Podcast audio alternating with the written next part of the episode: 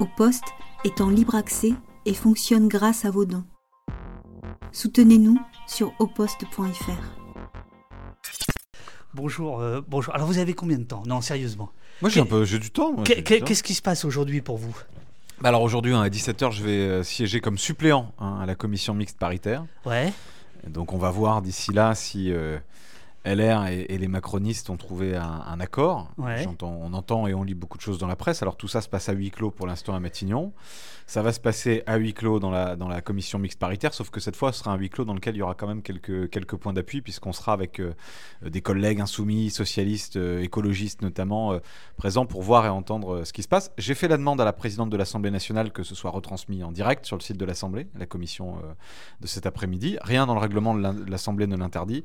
Elle n'a pas daigné euh, répondre. Donc je trouve ça dommage parce qu'on est sur un texte qui, qui intéresse beaucoup de gens. hein. On va y venir. Vous, vous savez Euh, que vous n'êtes pas sur BFM, vous avez du temps ici. Ouais, je sais, d'accord. Bah, euh, je parle tranquillement. Parlez café, tranquillement, parlez tranquillement. Euh, si vous voulez du café, vous me le dites. Euh, C'est parfait. euh, euh, comme vous êtes arrivé en, en avant, j'ai pas eu le temps d'aller chercher de l'eau, mais je peux aller en chercher. Non, ça va très bien. Il n'y a, aucun a pas souci. souci. Euh, bon, attendez, on va commencer par Ouais. le début. Est-il exact qu'à 12 ans, vous manifestiez? Vous êtes bien renseigné.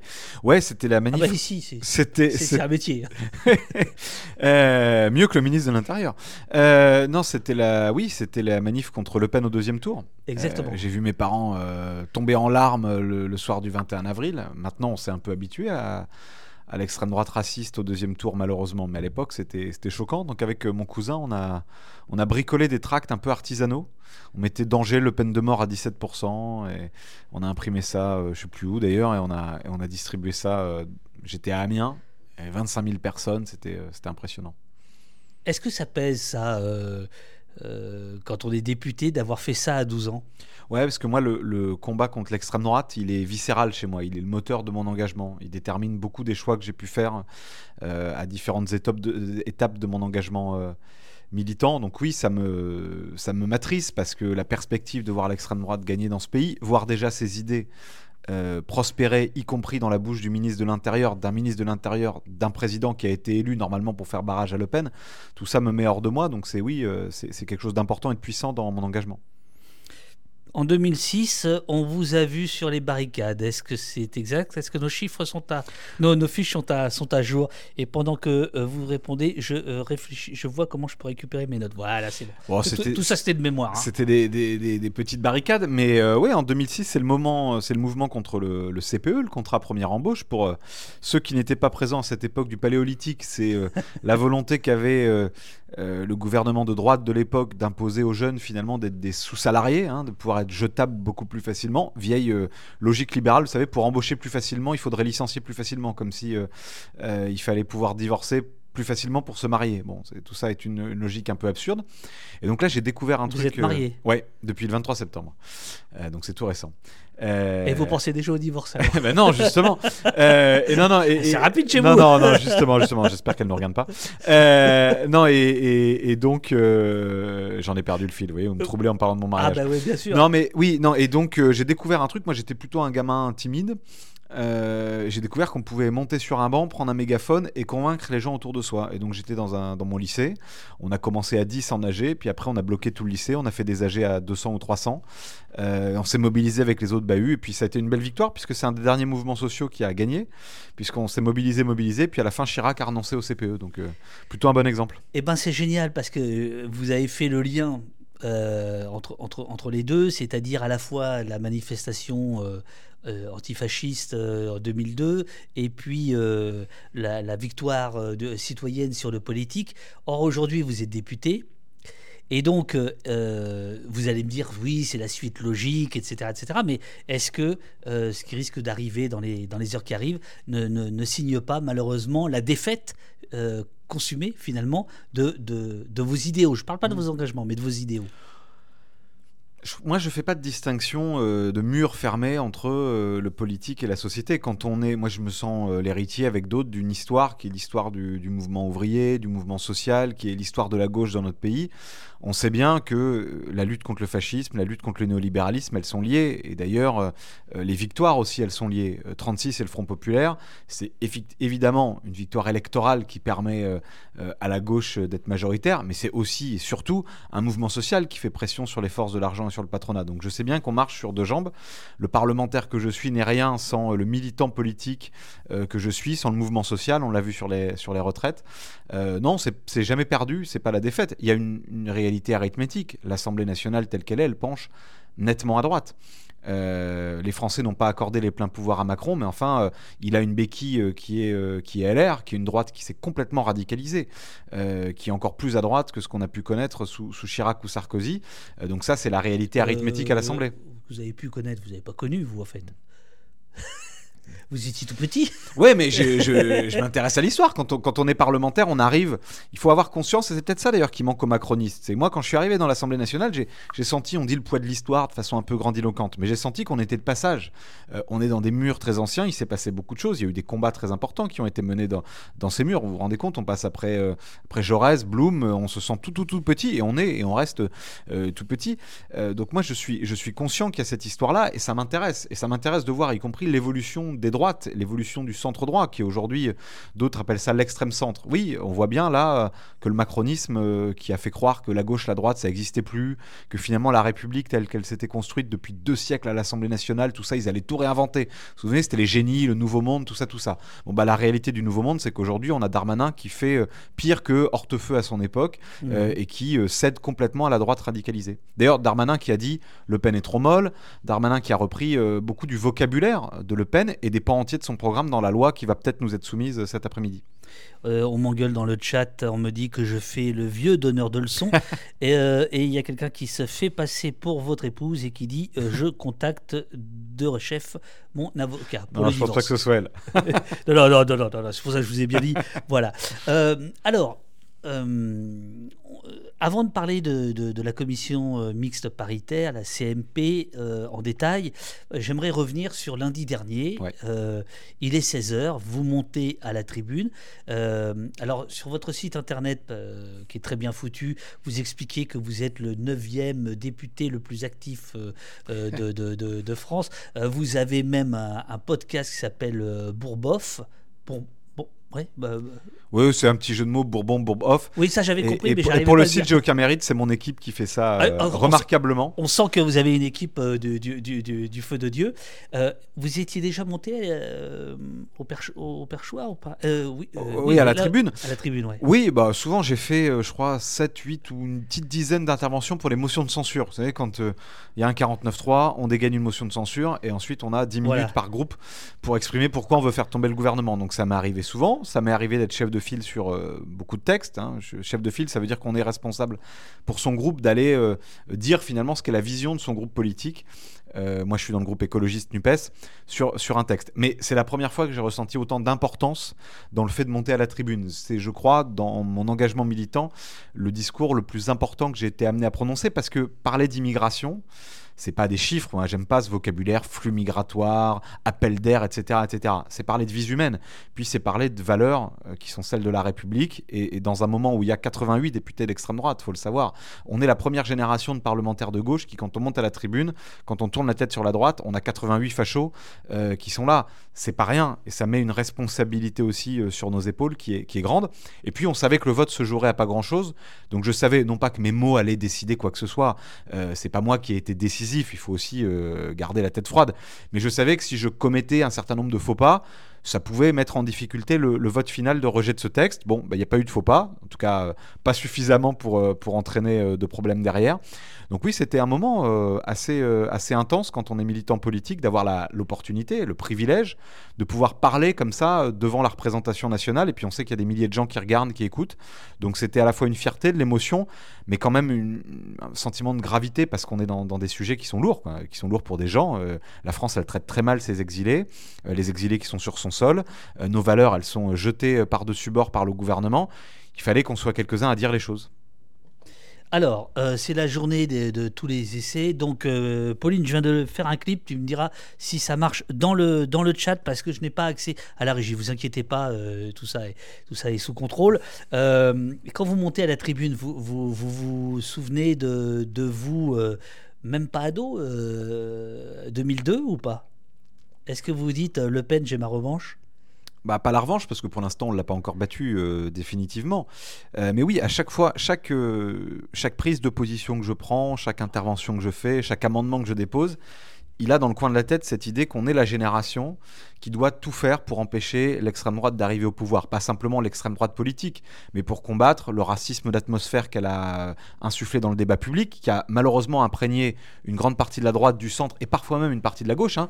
Val, Hollande, euh, c'est quand même pas si lointain que ça.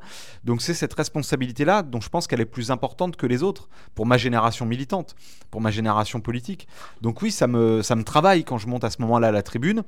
Euh, j'avais évidemment euh, pas beaucoup dormi avant. On pense, à, on pense à plein de choses. Et puis on se dit, il y a des gens, j'ai cité d'ailleurs dans mon discours des humanitaires, des associatifs, des soignants, des, une, camarade étudiante qui fait des, euh, des points d'info, euh, d'accès au droit pour les exilés, etc.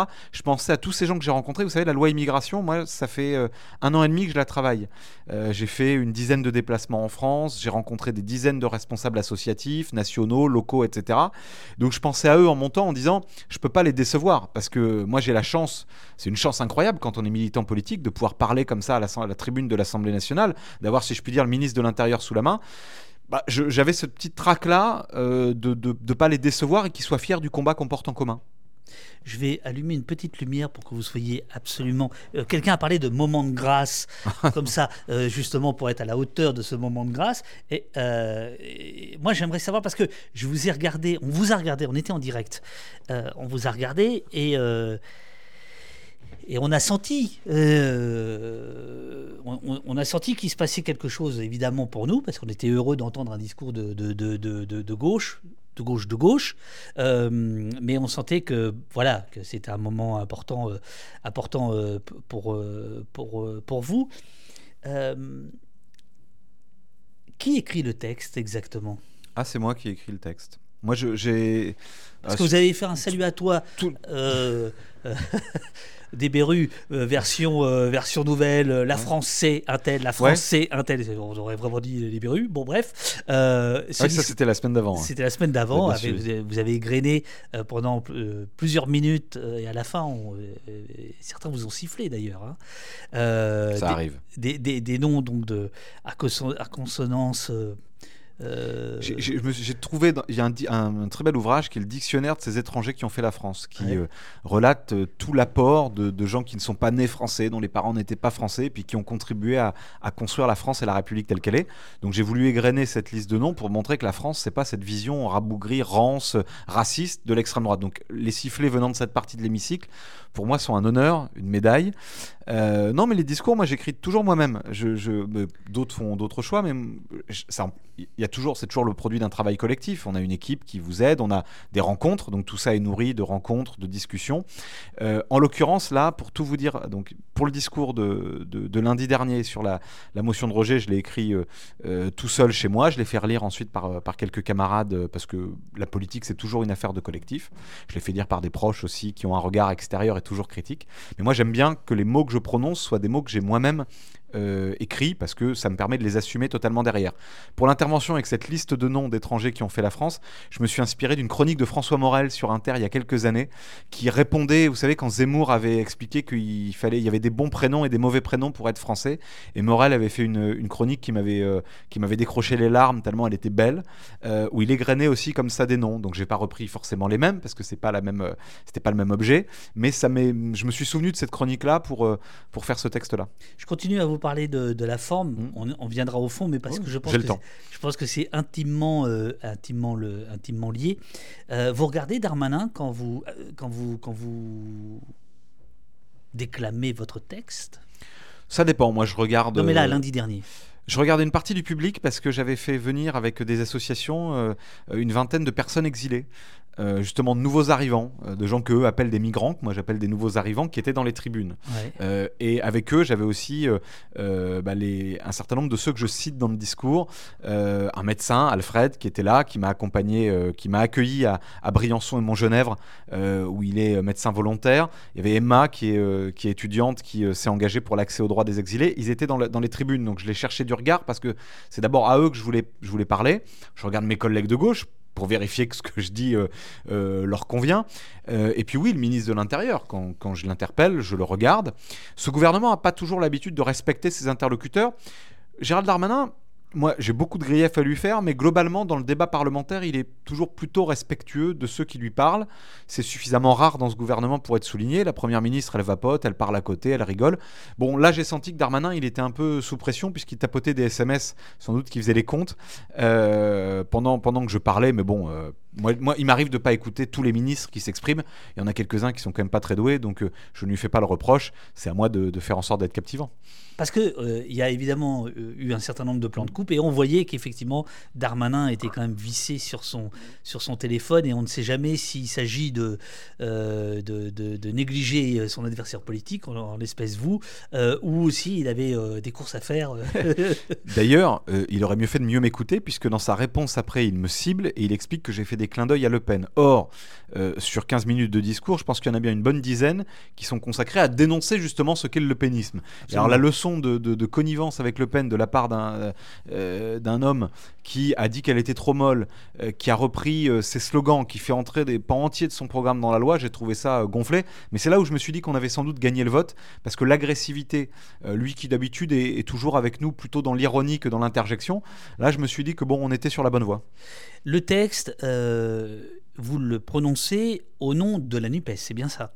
Oui, alors au nom de mon groupe qui est le groupe écologiste, mais moi à chaque fois que je parle, j'essaye de parler au nom de ce pourquoi j'ai été élu. Et moi j'ai été élu parce qu'il y a l'union de la gauche et des écologistes. Moi je suis un, unioniste acharné. Je pense que devant la menace euh, du, péril fasciste qui nous guette, euh, devant l'effondrement de la société euh, par le néolibéralisme, la, désertion des services publics, par, tous les ravages du macronisme, la gauche a une responsabilité historique et que sa désunion, sa division, c'est l'assurance vie du lepénisme. Donc moi je suis un farouche partisan de l'union, donc j'essaye au maximum de valoriser ce qui nous rassemble plutôt que d'essayer de me distinguer ou de distinguer mon groupe, mon parti euh, euh, de la position de tel ou tel. Donc est-ce que vous faites lire euh, au lieutenant euh, de Mélenchon, par exemple Est-ce que vous faites lire à Sandrine Rousseau? Est-ce que vous faites lire euh, le texte? Euh, Est-ce que vous leur lisez avant? Est-ce que c'est -ce c'est amendé? Ou c'est freestyle? D'abord, souvent, il m'arrive de ne pas écrire mes interventions, ou en tout cas d'en écrire une partie et de laisser une partie libre. Celle-ci, je l'ai écrite assez tardivement. Je l'ai écrite dans la, la, nuit du dimanche au lundi et j'intervenais le lundi. Donc, je l'ai fait relire à ma présidente de groupe, Cyrielle Châtelain, la présidente du groupe écologiste parce que voilà pour, pour, elle est pas mal elle est, pas voilà, Elle, est, super. Elle est, elle est pas mal. elle est, elle est excellente. Je vous encourage à l'inviter d'ailleurs. Elle, est vraiment top euh, la présidente Châtelain. Je lui ai fait relire je l'ai fait relire à, à, quelques à, mon équipe évidemment qui est une équipe salariée mais qui est d'abord une équipe militante hein. ce sont des gens qui m'accompagnent politiquement depuis depuis longtemps. Je l'ai fait relire à, mon épouse qui est militante aussi qui dont, dont la vie compte évidemment pour moi. Euh, je l'ai pas fait relire à d'autres collègues parce qu'il n'y avait pas le temps pour, pour prendre des retours quoi. Attention aux emplois fictifs quand même. Ah non, c'est tout à fait, c'est tout à fait bénévole. Mais quand on est militant, euh, on, se, on se, file des coups de main. Non, non, il y a aucun, enfin, le, le aucun risque là-dessus. le salariat bénévole, c'est compliqué. Ouais, elle n'est pas salariée du tout. j'ai bien compris. J'ai bien, bien, compris. Euh, donc, euh, vous, vous prononcez ce discours. si vous vouliez qu'on retienne quelques idées, ce seraient lesquelles de ce discours? Je, je, vais vous dire pourquoi je vous pose la mmh. question. Parce qu'en fait, j'ai été assez pour une fois découragé. Il m'en faut beaucoup pour me décourager.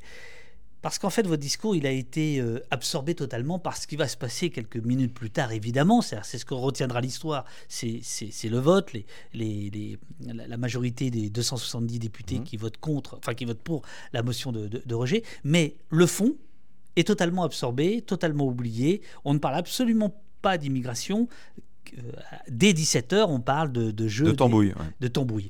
Alors, si vous vouliez qu'on retienne quelques idées forces de votre discours, ce seraient lesquelles? Bon, d'abord, on sait que quand on est euh, antiraciste, quand on est humaniste, quand on est de gauche et écologiste, on a le vent médiatique de face. Donc, c'est toujours plus difficile de faire passer un discours que quand on est un réac fascisant et qu'on a table ouverte sur CNews. Bon, donc la difficulté de ce point de vue-là ne me fait pas peur. Et comme la base de la pédagogie, c'est la répétition, je répéterai, répéterai, répéterai autant que nécessaire. Bon, c'est c'est la noblesse aussi de l'engagement euh, politique.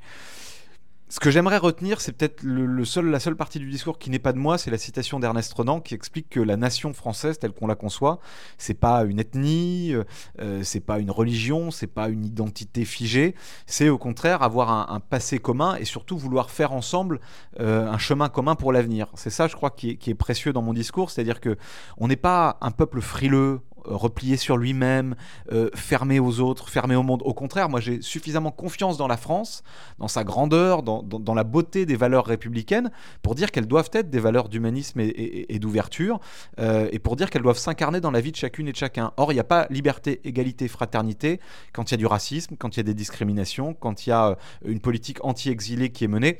Elle est où la République quand on laisse des gens croupir dans la boue à Calais, par exemple? Elle est où la République quand on traque dans la montagne à Briançon des gens qui ont déjà traversé la moitié d'un continent, euh, enfin la moitié du monde, pour venir euh, survivre euh, ici. elle est où la République quand des jeunes se font contrôler au faciès tous les jours? Moi, je suis par exemple élu de Mantes-la-Jolie. Elle est où la République quand des gamins ont été parqués main sur la tête avec un policier qui dit voilà une classe qui se tient sage? Bon, voilà pour moi, c'est ça que j'aimerais qu'on retienne, c'est-à-dire que la République, c'est pas juste des mots, c'est pas une incantation, ça doit être une promesse dans la vie quotidienne de chacune et de chacun, quelle que soit sa nationalité, quelle que soit son origine. Les, euh, je refais des tentatives, Pauline. Les, euh, ces, très belles idées euh, humanistes, universaliste que vous prononcez, même à gauche, elle commence à être critiquée. Enfin, ça fait longtemps qu'elle sont critiquées. c'est Hollande qui a fait la déchéance de la nationalité, c'était il y a dix ans. Euh, alors je pensais plus à, l'aile très à gauche en disant finalement euh, l'universalisme, pour aller très vite, c'est la colonisation, etc. Et il faut revenir sur ces, sur ces, euh, sur ces idées-là. ce qui veut dire qu'il y a une tension pour les universalistes que vous êtes entre l'extrême droite, qui évidemment n'a jamais supporté ça, et même une partie euh, d'une gauche radicale qui dit en fait il faut, il faut remettre ça euh, euh, en, cause. Alors ça nous éloigne un petit peu de l'immigration. À juste titre. mais, alors, moi je, je, je, dirais, je ne me qualifierais pas d'universaliste au sens où l'entendent des groupuscules comme le Printemps républicain, comme Monsieur Valls, etc. J'ai le souci de l'universel, voilà, pour le dire simplement. et, évidemment, je pense que on ne peut pas penser notre rapport au monde, on ne peut pas penser la République et ses valeurs sans avoir un regard euh, lucide, exigeant, critique sur euh, ce qu'a été la colonisation, sur ce qu'est euh, le racisme systémique dans notre société. Donc de ce point de vue-là, moi je ne me sens pas du tout en opposition avec cette critique-là formulée par la gauche, gauche radicale ou pas d'ailleurs, évidemment. Alors, Euriel nous demande où peut-on trouver ce discours à l'écrit? Alors, on le mettra sur le site, puisque Pauline l'a retrouvé. Je vais, je vais, le mettre sur le, je vais le mettre sur le site internet, parce que la version que j'avais écrite et ce que j'ai prononcé, il y a quelques phrases qui ont changé, donc je vais le remettre à jour euh, et on le publiera sur le site internet benjaminluca.fr euh, dans la semaine. Enfin, il sera sur opost.fr bien avant. Bien sûr, bien sûr. alors, j'attendrai qu'il soit sur opost avant de le mettre sur euh, mon site. Pauline, est-ce que, comment tu l'as eu le texte, toi que, Le compte-rendu de l'Assemblée, peut-être, parce que l'Assemblée note ah, un compte-rendu. peut-être le compte-rendu de l'Assemblée, voilà. Donc, bon, bref, on, le, on, le, on, le, on, le, retrouvera. Je vais prendre des questions du, du, chat assez vite. Il y a, des questions, euh, on va revenir sur le fond, mais il y a des questions qui vous concernent vous directement. Euh, est-ce que vous êtes insoumis ou écologiste? Ça, c'est la Béline qui comprend pas trop. Euh, on me demande si vous êtes le fils de Georges. non, je ne suis ni le fils de Georges ni le, père de, qui que ce soit. et, je suis, moi, je suis. Je suis ton fils. Je suis membre d'un parti qui est le parti Génération, qui a été fondé en 2017 par Benoît Hamon, euh, à ce titre, je siège dans le groupe euh, écologiste à l'Assemblée nationale, mais moi je me définis comme un député de la NUPES. Euh, voilà, s'il n'en reste qu'un, je serai celui-là. Parce que j'ai pas été élu député de Mantes-la-Jolie, du Mantois et, du Vexin parce que j'aurais telle coiffure ou parce que je serais plus talentueux que les autres. J'ai été élu député parce qu'on a fait l'union. J'ai été élu député dans cette circonscription euh, après des années de division parce que la gauche et les écologistes ont eu l'intelligence, à l'appel de Jean-Luc Mélenchon au lendemain de la présidentielle, de se rassembler. Et parce qu'on s'est tous rassemblés. Qu'il y avait les insoumis, les socialistes, les écologistes, les communistes. Euh, et que du coup, on a donné un peu d'espoir. Donc moi, j'ai repris à la droite cette circonscription grâce à ça. Donc moi, je sais que ma responsabilité, c'est de porter l'union. Donc je me définis comme un député de l'union de la gauche et des écologistes. Après, on a tous évidemment nos histoires, nos sensibilités. Elles sont précieuses. Moi, je crois à la force des partis politiques. Mais mon mandat comme député, c'est un mandat d'union, c'est pas un mandat de telle partie de la gauche euh, ou de l'écologie. Euh, Mante-la-Jolie, ça fait deux fois que vous en parlez. Euh, il devait y avoir dimanche, non pas mm. dimanche dernier, mais dimanche d'avant, il devait y avoir un, un triste anniversaire, les 5 ans de la fameuse scène dont vous parlez, euh, avec ce policier qui filme et qui dit voilà une classe qui se tient sage. Or, euh, la réunion publique qui était prévue a été, a été interdite, a été annulée. Vous savez pourquoi ou pas? Alors, de ce que les organisateurs nous en ont dit, la salle ne pourrait pas être réservée pour des événements politiques. Et on a expliqué que la présence d'un parlementaire, en l'occurrence mon collègue Louis Boyard, puisque moi j'avais confirmé ma présence, mais trop tard, donc j'apparaissais pas dans les, dans les documents, n'était euh, euh, n'était pas possible. Euh, c'est scandaleux.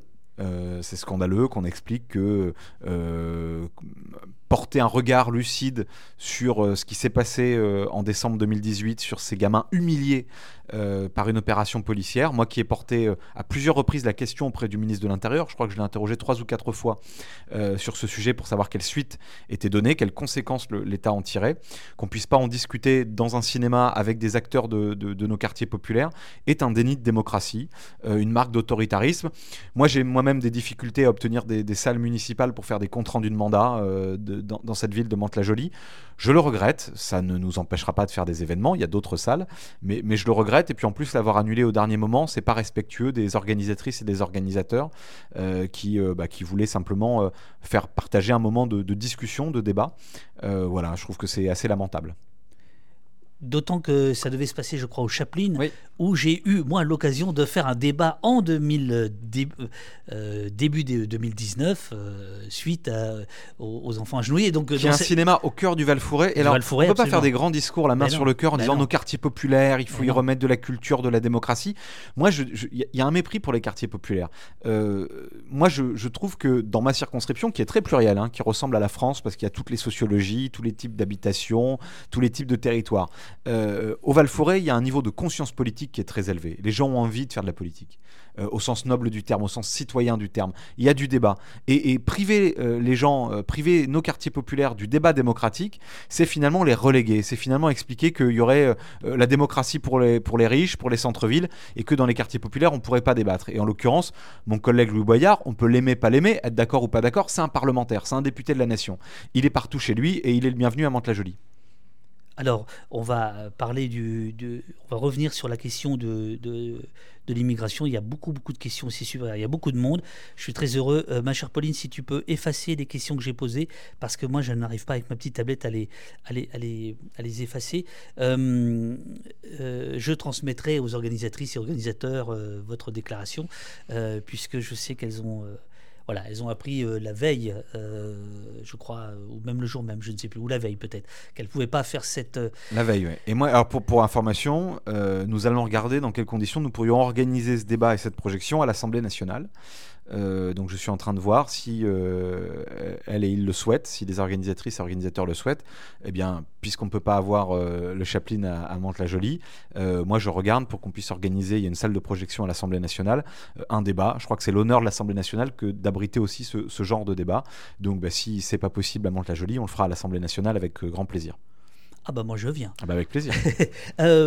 alors, c'est un point important parce que vos vous expliquez qu'à Mantes-la-Jolie, on veut faire de la politique, vous voulez faire de la politique, etc. Or, euh, ce à quoi on assiste quand même ces dernières années, c'est la confiscation du débat politique.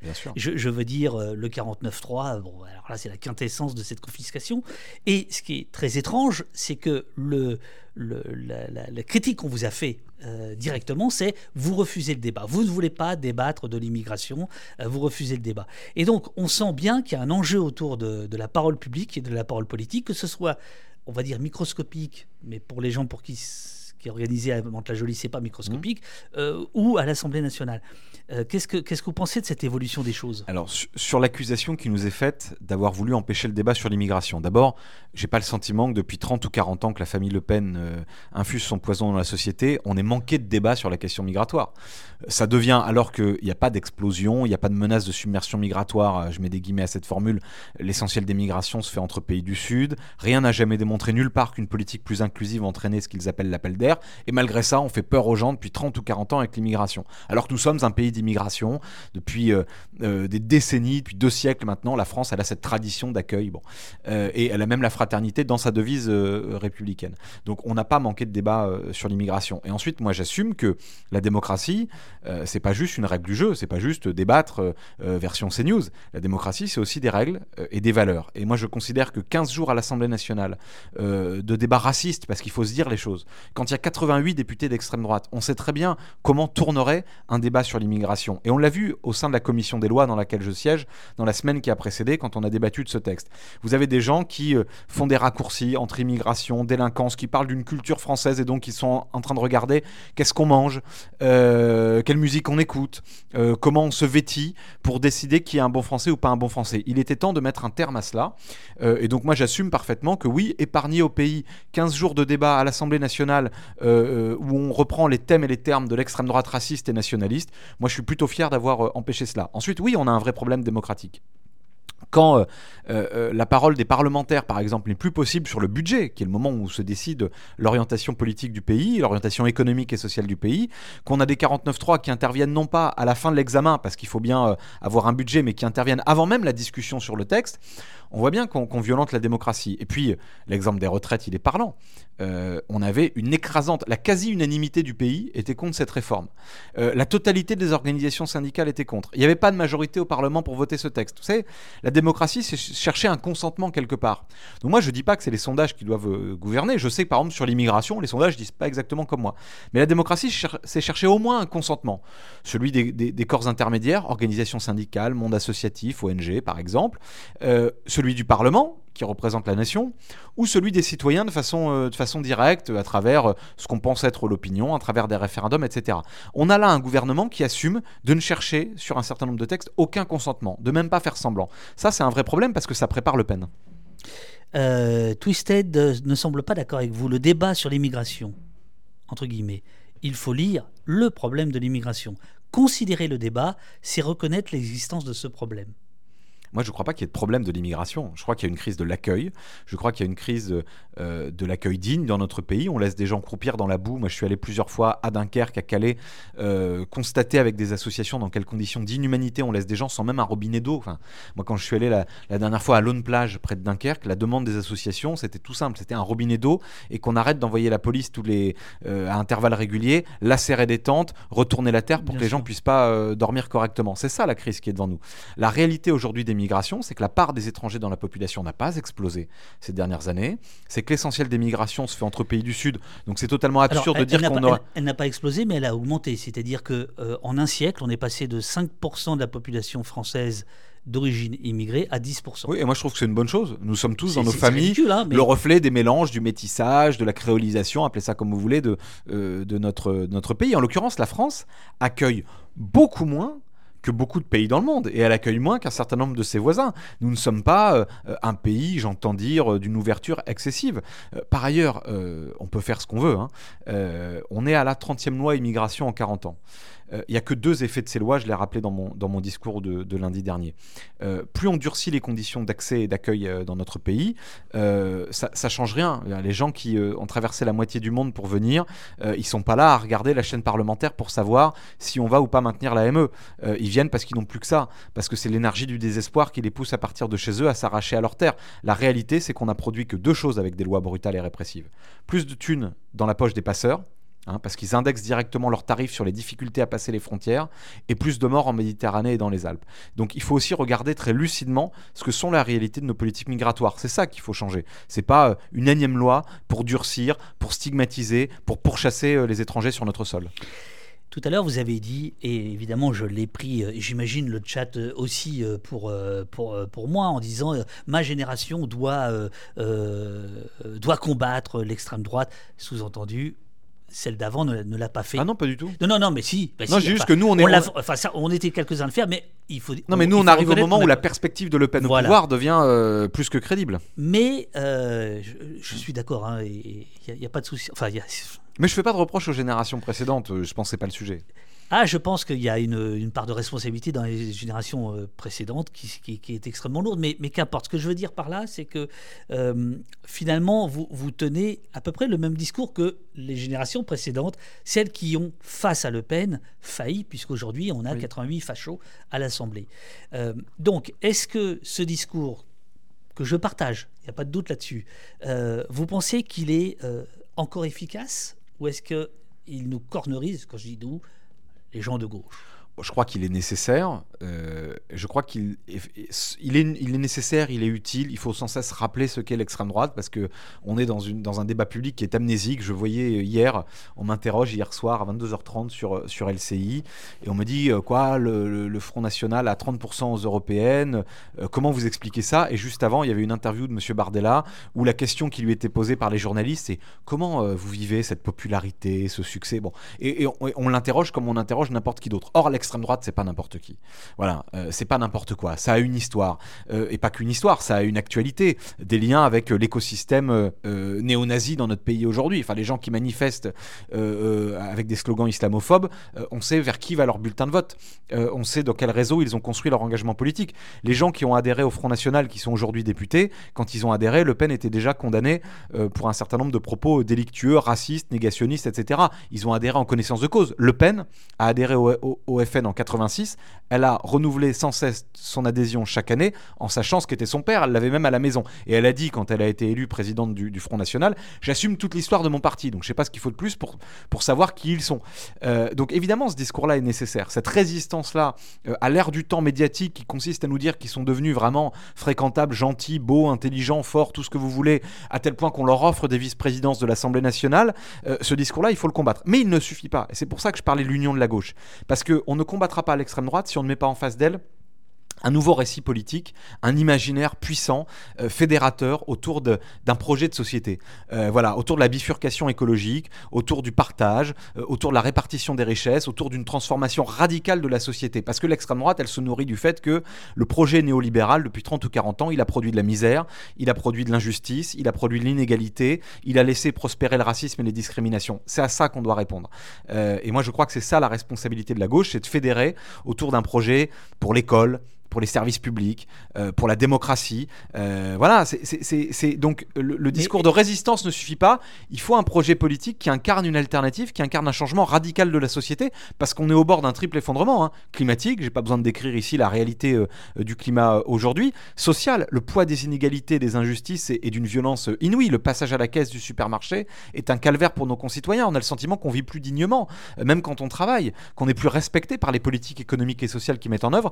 Et puis l'effondrement démocratique qui se traduit avec euh, l'élection de 88 députés RN et des sondages qui leur en donnent 150 ou 200 si jamais il y avait une dissolution demain. Donc, donc les deux vont ensemble. Il ne faut pas renoncer à dire, à qualifier ce qu'est l'extrême droite et en même temps, il faut un projet politique qui transforme la société et pas qui soit pas dans la, dans la tiédeur ou la demi-mesure. Alors il y a NHRDRN qui nous dit bonjour à vous et merci pour ce live. Si un texte encore plus à droite que celui issu de la commission de l'Assemblée est euh, à présent voté, comment euh, allons-nous pouvoir nous y opposer? Est-ce que c'est la manifestation Et euh, on a bien vu avec les retraites ce que ça a donné. Il y a Roland qui vous demande un peu dans le même genre comment gère-t-on le fait euh, vous directement euh, le fait que l'adoption de cette motion de rejet puisse aboutir finalement à un durcissement du texte, parce que c'est ce qui a été dit tout de suite. Alors, c'est euh, sans, sans, faire de reproche à celui qui écrit ça, c'est la force des macronistes. Tu ne connais pas, c'est un donateur de non, poste. Non, non, non, mais, non, mais justement. Non, mais lui, j'y tiens. Non, mais justement, je veux lui répondre et je veux le convaincre. C'est-à-dire que la, force des macronistes, et, et c'est gentil de me laisser un peu de temps pour en parler, parce que dans les médias plus traditionnels, c'est compliqué cette semaine la force des macronistes, c'est ils ont, ils ont encaissé le coup. Ils ont pris une défaite qui est une défaite rude. Hein. C'est la première fois depuis 25 ans, je crois, qu'une motion de rejet euh, est adoptée à l'Assemblée nationale. Donc ils avaient vraiment euh, pris un, coup dans les dents, si je puis dire. Euh, leur, grande force médiatique a été d'inverser la charge de, la responsabilité. C'est-à-dire au lieu de, reconnaître leur échec, ce que dans une démocratie adulte on fait, hein, on reconnaît son échec, on retire le texte, on ne fait pas rentrer par la fenêtre d'une commission ce que on a fait sortir par la porte démocratique de l'Assemblée nationale. Au lieu de faire ça, ils ont dit mais c'est de votre faute si le texte va être plus dur et plus à droite. Mais rien n'obligeait le gouvernement à euh, déposer le texte devant une commission mixte paritaire, il pouvait retirer son projet, euh, et rien n'oblige, c'est la majorité qui reste majoritaire, hein, c'est pas moi, moi, nous nous sommes 151 euh, de la NUPES, donc on ne peut pas faire une majorité sur ce, sur ce texte. rien ne l'obligeait à faire ça, rien n'obligeait le gouvernement à mettre le texte, pardon c'est un peu technique, mais ça dit beaucoup dans, dans l'évolution. Vous, vous inquiétez pas, rien n'obligeait le gouvernement à passer d'abord par le Sénat. Quand le gouvernement décide... ici on est des techniciens de la démocratie. Et donc je dis parce que ça on l'a un peu oublié, parce que tout va très vite, c'est très rare qu'on commence l'examen d'un texte d'abord en le mettant au Sénat. Or, le Sénat, on le sait bien, on voit euh, et compagnie, c'est la droite radicalisée qui dirige au Sénat. Donc, quand le gouvernement a choisi de passer d'abord par un examen au Sénat, c'était pour avoir un texte extrêmement dur extrêmement euh, euh, imprégné euh, de ce racisme d'atmosphère infusé par l'extrême droite dans le débat public. Et on l'a vu d'ailleurs, ce texte, c'était, ça a été dit par des associations, le musée des horreurs. Donc le gouvernement a choisi de passer par le Sénat. Il a choisi, après avoir fait une pause, de remettre ce texte sur le métier tel qu'il a été sorti de la commission des lois du Sénat, qui est vraiment, je ne veux pas dire un groupuscule radicalisé, mais enfin quand même, quand on entend les débats au Sénat, c'était très difficile de faire la différence entre ce que raconte Reconquête, le RN, et ce que racontait la droite, jadis républicaine. Donc euh, on voit pourquoi ils ont fait ça. Et ensuite, à ce point qu'on nous reproche dans le chat de, de, ne dire qu'il n'y en a que 88 des fachos. Exactement.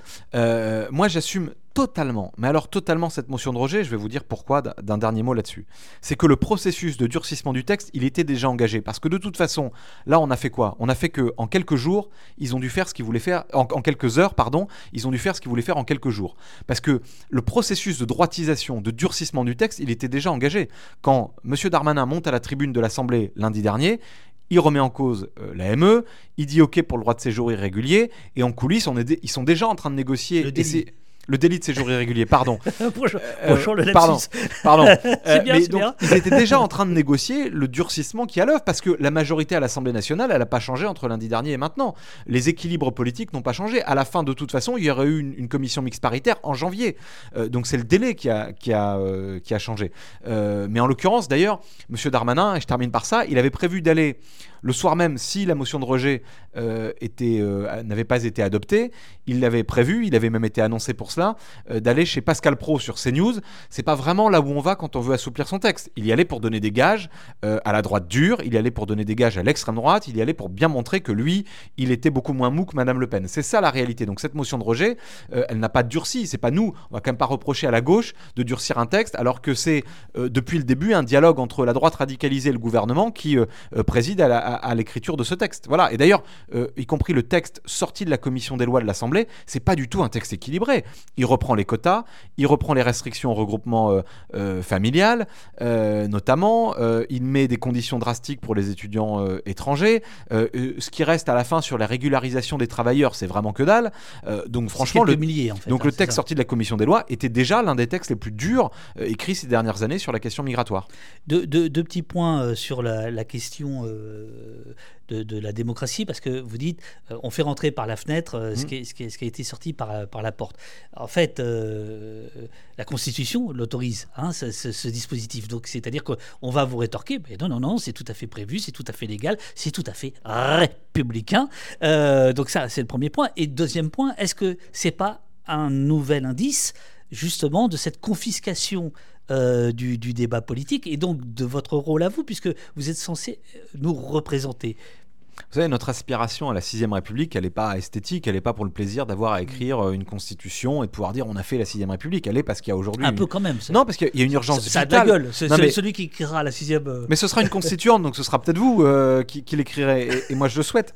mais, mais, mais, peut-être qu'on l'écrira ensemble là sur Twitch. Ce que, ce que je veux dire, c'est qu'il y a une urgence, il y a une urgence vitale. On est, c'est des slogans qui paraissent un peu éculés comme ça, mais on est, on est dans un véritable essoufflement démocratique. Effectivement, moi j'ai du mal quand je rentre en circonscription qu'on m'a, que je, viens d'encaisser le 20e 49.3 à dire à quoi cher. Alors, j'ai un certain nombre de combats que je porte qui font que mes électeurs, je crois, euh, sont plutôt fiers de, ce que, de ce que je porte à l'Assemblée nationale. Mais c'est difficile de leur expliquer que leur parole a été confisquée, euh, par exemple sur, sur les retraites ou là sur la loi euh, immigration. donc ça prouve la nécessité de passer à une sixième république. Que la monarchie présidentielle, et vous avez reçu, je crois, il y a quelques, quelques jours, Raquel Garrido, qui en parlerait bien mieux que moi, Absolument. qui porte depuis longtemps cette question de la sixième république, avec Jean-Luc Mélenchon, avec mes camarades insoumis, mais d'autres aussi, moi, dans ma famille politique, dans l'écologie politique, on la porte aussi depuis, longtemps. Il y a besoin de, de, partager les pouvoirs autant que de partager les richesses. C'est aujourd'hui une nécessité absolue. Ensuite, sur le, caractère légal, oui, bien sûr. Mais d'ailleurs, je rappelle que François Mitterrand ne peut pas taxer d'être euh, la gauche radicale. Parlait déjà du coup d'État permanent en parlant de la constitution de la Ve République et de, la, pratique gaulliste de la Ve République. Euh, c'est dommage que la gauche au pouvoir ne l'ait pas euh, transformé. mais oui, on est toujours dans ce régime du coup d'État permanent qui permet à des gouvernements de passer en force et qui viole la démocratie euh, euh, populaire, citoyenne et même parlementaire. Et donc oui, c'est légal, mais c'est illégitime. Et encore une fois, ça montre l'immaturité des macronistes et l'immaturité de notre démocratie. Dans une démocratie adulte et mature, on n'aurait pas dit que c'était une crise politique. On aurait dit, bah voilà, il y avait un texte, le gouvernement a perdu, dont acte, le texte est retiré. Ça arrive dans plein de pays. Hein. En ce moment, M. Scholz, il est en négociation dans sa coalition pour faire passer son budget. Bon, bah c'est difficile, mais enfin, ça remet pas tout en cause.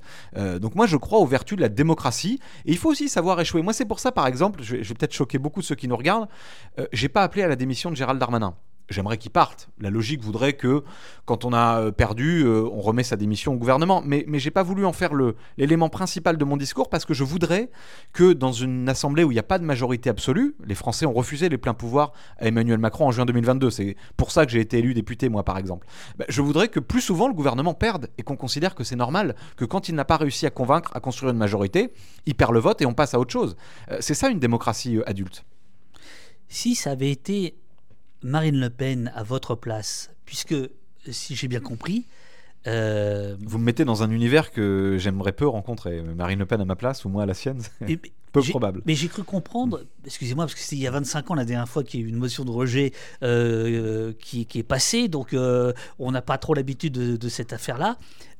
visiblement, c'est tiré au sort, c'est-à-dire que chacun écrit son texte et à quel moment vous avez appris que c'était vous qui allez monter à la tribune et à quel moment vous saviez que c'était la gauche qui allait porter euh, les stockades et non pas l'extrême droite alors, le RN n'avait pas déposé de motion de rejet. Il faut le savoir, c'est LR qui en avait déposé une. D'accord. Euh, le RN, et c'est là où Le Pen, je vois le. Donc Le Pen n'aurait pas pu être à votre place. Voilà. D'ailleurs, le traitement médiatique. Juste d'ailleurs, le traitement, le traitement médiatique qui est réservé à Le Pen est hallucinant. C'est-à-dire que euh, nous, on nous fait tous les reproches du monde. Le Pen, elle se décide au dernier moment uniquement par intérêt tactique, euh, et on trouve que c'est une, c'est vraiment des génies de la stratégie, etc. Ces gens n'ont aucune aucune forme de conviction, ce qui prouve bien que Le Pen est prête à épouser n'importe quel discours pour arriver au pouvoir. En revanche, on sait sur quelle base et quel projet elle veut exercer ensuite ce pouvoir. Parenthèse refermée, mais ça en dit long aussi sur la complaisance qui existe à l'égard du, du lepénisme dans notre pays. Évidemment, pas, ici. Euh, moi, je vais dire les choses clairement, et je l'ai dit au début de mon intervention, une motion de rejet, c'est pas la même chose qu'une motion de censure, il n'y a pas de texte. là aussi, c'est un peu technique, mais c'est bien que tout le monde comprenne. Une motion de rejet, c'est simplement quand le texte est déposé, les groupes politiques disent nous voulons le rejet du texte. Donc ça s'appelle motion, mais ça devrait s'appeler autrement en réalité parce qu'il n'y a pas de, texte afférent. et d'ailleurs, je l'ai dit au début de mon discours, il ne s'agit pas d'être d'accord ou pas avec moi. Moi, j'ai développé une position dont je sais bien qu'elle n'est pas du tout majoritaire au sein de l'Assemblée nationale. Celle de la régularisation de tous les travailleurs sans papier, elle n'est pas majoritaire. Celle du droit de vote aux élections locales pour tous les étrangers vivant sur notre sol, elle n'est pas majoritaire, euh, malheureusement. Euh, donc je savais très bien que j'étais minoritaire. Mais la motion de rejet, c'est simplement, est-ce qu'on considère que le texte n'aura pas de majorité à l'issue de l'examen ou pas? Euh, Et donc c'est ça qu'il fallait voter. Donc moi, si LR avait déposé cette motion de rejet, je l'aurais voté. J'aurais voté le rejet du texte, peu importe l'orateur qui, qui s'exprime. En revanche, je ne vote jamais des textes venus du Rassemblement national ou venus de la droite radicalisée, parce qu'on n'est pas d'accord sur le projet politique. justement, si ça avait été Ciotti, euh, Mais j'aurais voté le rejet. J'aurais voté le rejet parce que nous avions nous-mêmes déposé une motion de rejet et que de fait, il n'y a qu'un orateur qui peut s'exprimer. C'est la règle parlementaire, elle est un peu absurde. Euh, et vous savez, c'est binaire. Euh, on vote ou pas le rejet. On vote pas le rejet mais pas d'accord avec l'orateur. Le rejet est d'accord avec l'orateur. Contre le rejet mais d'accord avec celui qui a parlé. Il n'y a pas cette subtilité. Vous avez un bouton pour, un bouton contre face à vous. Euh, un bouton abstention, euh, et donc vous avez euh, ce choix qui est, qui, était, qui, qui, est un, triple choix, et, il faut vous positionner par rapport à cela. Et, et c'est pas la même chose qu'une motion de censure, entendons-nous bien. Une motion de censure, il y a un texte. Donc par exemple, moi j'aurais du mal à voter une motion de censure de LR, je ne pourrais même pas le faire, qui dirait on veut censurer le gouvernement parce qu'on l'estime trop laxiste en matière d'immigration, je reprends leurs termes, et qui, qui évoque l'idée d'une menace de submersion migratoire. Je ne pourrais évidemment pas m'associer à un tel texte. En revanche, une motion de rejet, c'est simplement dire oui ou non faut-il rejeter le texte? Mais je pense que quand nous aurons fait la sixième République, on changera les règles pour qu'il puisse y avoir plusieurs motions de rejet déposées en même temps. Euh, j'ai un souci de, notes, j'ai perdu mes notes, mais je vais les retrouver en, allant dans l'autre bureau deux secondes. Euh, je peux faire une réponse très longue, le temps de retrouver. voilà, Vous avez vu que je savais ouais, faire. Ouais, ouais, applicable. mais j'en profite parce qu'avoir du temps pour s'expliquer, c'est vachement bien. Mais dans votre texte euh, que vous avez prononcé, il y avait cette très belle phrase au tout début. Vous expliquiez, vous pouvez voter cette motion sans partager mes idées. Et là, je me suis dit, tiens, euh, on, est dans, on est dans un discours euh, justement de, de démocratie là, de, euh, assez, assez, assez profond, en disant, ben voilà, le, dissensus peut aussi amener à, réfléchir et on n'est pas nécessairement bon. Mais sauf que à 17 h tout ça est terminé, c'est-à-dire que le, le, jeu des, le jeu des, le jeu médiatique des, des partis ou le jeu euh, des partis et des médias, euh, appelez ça comme vous voulez, reprend le dessus et c'est complètement balayé. Donc euh, vous souffrez pas, vous, le soir, en vous disant Mais merde, mais personne ne m'écoute, à part peut-être à Mediapart, ou à 23h sur LCI, ou à 9h du matin sur Opost, autant dire des endroits où, bon, minoritaires. Non, parce que je pense. Je, vous écoute, mais avec attention, je vous promets, mais je, dois aller chercher mes notes. Non, mais je pense qu'il y a dans notre pays une conscience politique peut-être plus grande que ce qu'on laisse croire et qu'on est un peuple beaucoup plus adulte que ce que euh, on voudrait euh, nous laisser croire. Donc moi, je, beaucoup de gens m'en ont parlé. Euh, et dans ma circonscription, autour de moi. Euh, j'étais à une manifestation euh, euh, l'autre jour pour les droits justement des personnes exilées et, on m'en a parlé. Donc je suis moins pessimiste que vous peut-être sur la, réalité de, de, la perception qu'en ont les gens. Après oui, depuis une semaine, il y, a quand même des moments où je bondis en regardant ma télé parce que vous avez des gens qu'on présente comme experts de la vie politique, des éditorialistes que je respecte hein, par ailleurs, mais qui racontent n'importe quoi. Par exemple, qui racontent qu'on s'est allié avec l'extrême droite. Je viens d'expliquer ce que c'est une motion de rejet. Bon, il faut connaître un peu la réalité parlementaire. J'ai des journalistes qui encore il y a trois jours m'ont demandé le texte, non pas de mon discours, mais de la motion de rejet, qui sont des journalistes parlementaires.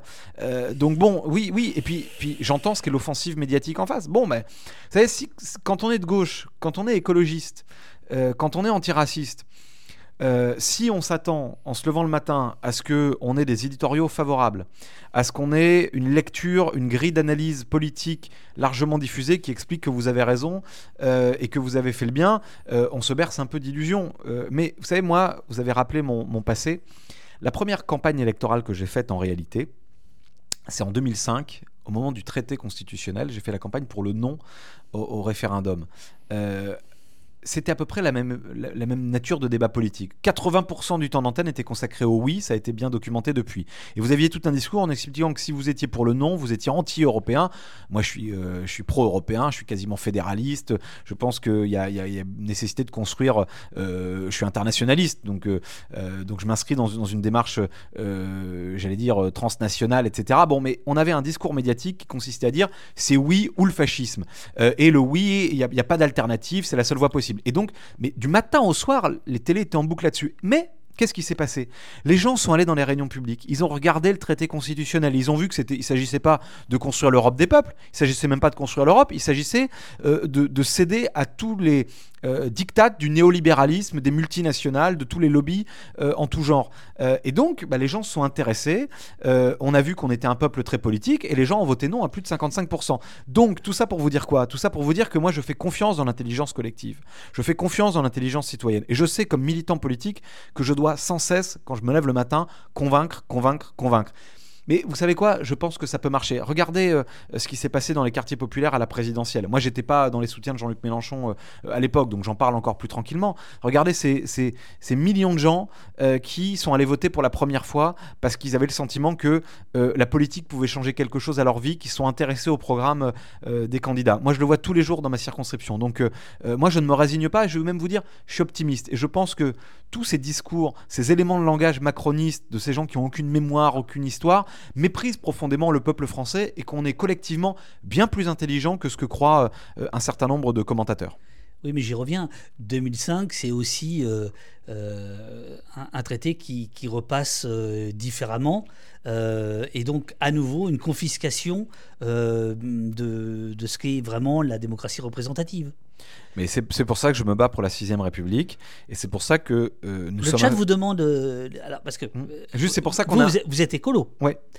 ELV pour la 6ème République? Moi, moi, je ne suis pas membre d'Europe Écologie Les Verts, je suis membre de Génération, donc vous, vous, vous, leur, vous leur, demanderez. Mais oui, ah, mais, quoi, mais, oui parce, que, parce que nous avons signé euh, un programme partagé, qui est le programme de la NUPES, qui nous a donné mandat pour devenir oui, député. Hein. Quand sûr. on devient député, c'est pas euh, pour nos qualités personnelles, euh, quand bien même on en aurait, on va pas non plus se flageller, mais c'est d'abord et surtout autour d'un programme et d'un projet politique proposé au, au pays. Donc nous sommes et nous avons porté ce projet d'un changement radical, profond de nos institutions pour plus de démocratie, et ça passe par euh, par la 6ème République. Mais c'est aussi pour ça que je me bats pour une gauche de rupture et de transformation. Moi, j'ai quitté le Parti Socialiste euh, après l'ère Hollande parce que je considère que la gauche doit se reconstruire autour d'une volonté euh, de transformation, de rupture avec l'ordre néolibéral euh, et avec l'autoritarisme qu'on voit depuis un certain nombre de temps dans notre, dans notre pays. Et que ça va ensemble. C'est que la crédibilité pour, pour parler, pour remettre de la démocratie, c'est aussi que quand les gens votent pour nous, ils en aient pour leur argent, si je puis dire. En tout cas, ils en aient pour leur bulletin de vote. La vraie question qui est posée à la gauche, c'est est-ce que quand on met un bulletin de vote pour nous dans une urne, ça peut bouleverser, euh, changer l'ordre établi des choses Est-ce que ça peut transformer euh, le quotidien et, et, relever un certain nombre de grands défis de l'avenir climatiques, sociaux, démocratiques? Moi, je me bats pour ça. Précisément, Daduron vous dit personnellement, ce que j'ai beaucoup aimé dans ce discours, dans votre discours, c'est l'accent. Ah merde, je crois que la question a été enlevée. Non, voilà. C'est l'accent porté sur la responsabilité du néolibéralisme dans la montée de l'hégémonie de l'hégémonie du fantasme du repli identitaire, c'est bien de désigner les responsables de ce fiasco. Et aussi cette phrase on ne gouverne pas un pays avec des slogans de cours d'école, les Français ne sont pas des enfants, pas plus que les parlementaires. Oui, je crois que l'aspiration la, première des citoyens, c'est celle au respect être respecté dans l'ordre social et économique. On est aujourd'hui euh, sous-payé, on ne vit pas correctement de son travail. Quand on est euh, allocataire de minima sociaux parce qu'on va pas bien, euh, on est victime de, de, stigmatisation, de discrimination, de difficultés à accéder à ses droits. Tout ça est organisé. Regardez ce qui s'est passé sur l'assurance chômage. Regardez ce qui s'est passé pour les allocataires du RSA. Regardez ce qui s'est passé pour les APL. On n'est pas respecté. Voilà, la jeunesse qui est l'avenir de notre pays, c'est un peu bête de dire ça, mais c'est la réalité. Elle n'est pas respectée. Donc il y a une aspiration à être respectée, y compris dans l'ordre démocratique, à pas être pris pour des enfants. C'est pour ça, moi, j'aime pas le terme pédagogie, par exemple. Vous savez, quand le gouvernement disait, au moment de la réforme des retraites, on va faire de la pédagogie. On n'est pas des gosses, quand même.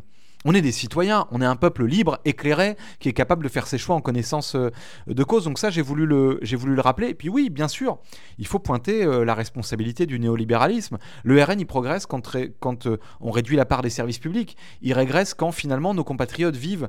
Enfin, il progresse, pardon, le RN, et le racisme progresse parce que nos compatriotes, ils ont un, un sentiment de déclassement, de déclin national. Et j'ai voulu notamment évoquer un point, c'est l'extrême droite parle de grand remplacement. C'est une théorie xénophobe, raciste, qui aux pires atrocités à travers, à travers le monde. Il y a un grand remplacement qui est à l'œuvre, c'est le grand remplacement néolibéral. C'est euh, non pas un remplacement d'une population par une autre, euh, quelle vision rabougrie et triste de la société, euh, c'est le grand remplacement des centres, des, des, petits commerces de proximité par les entrepôts Amazon, le grand remplacement de l'humain derrière des guichets par des privatisations des machines froides et impersonnelles. Je pourrais vous parler ce matin de comment j'ai galéré avec l'appli SNCF pour venir. on a remplacé les guichetiers dans les gares par des machines qui fonctionnent pas. C'est le grand remplacement de l'école républicaine de l'égalité par une vision autoritariste, élitiste, discriminante de l'école, c'est l'ère Blanquer Attal. c'est le grand remplacement de la devise républicaine liberté, égalité, fraternité par les discriminations, les contrôles aux faciès, la, la, haine de l'autre, etc., etc. C'est ça le bilan de, de, décennies de néolibéralisme. Et c'est ça, c'est de ça que se nourrit l'extrême droite nationaliste. Et donc, voilà ce qui est un peu le défi qui est devant nous, c'est de recréer finalement une république sociale, écologiste, euh, humaniste, euh, et que ce soit pas simplement des grands mots, mais que ça veuille dire quelque chose dans la vie quotidienne de chacune et de chacun.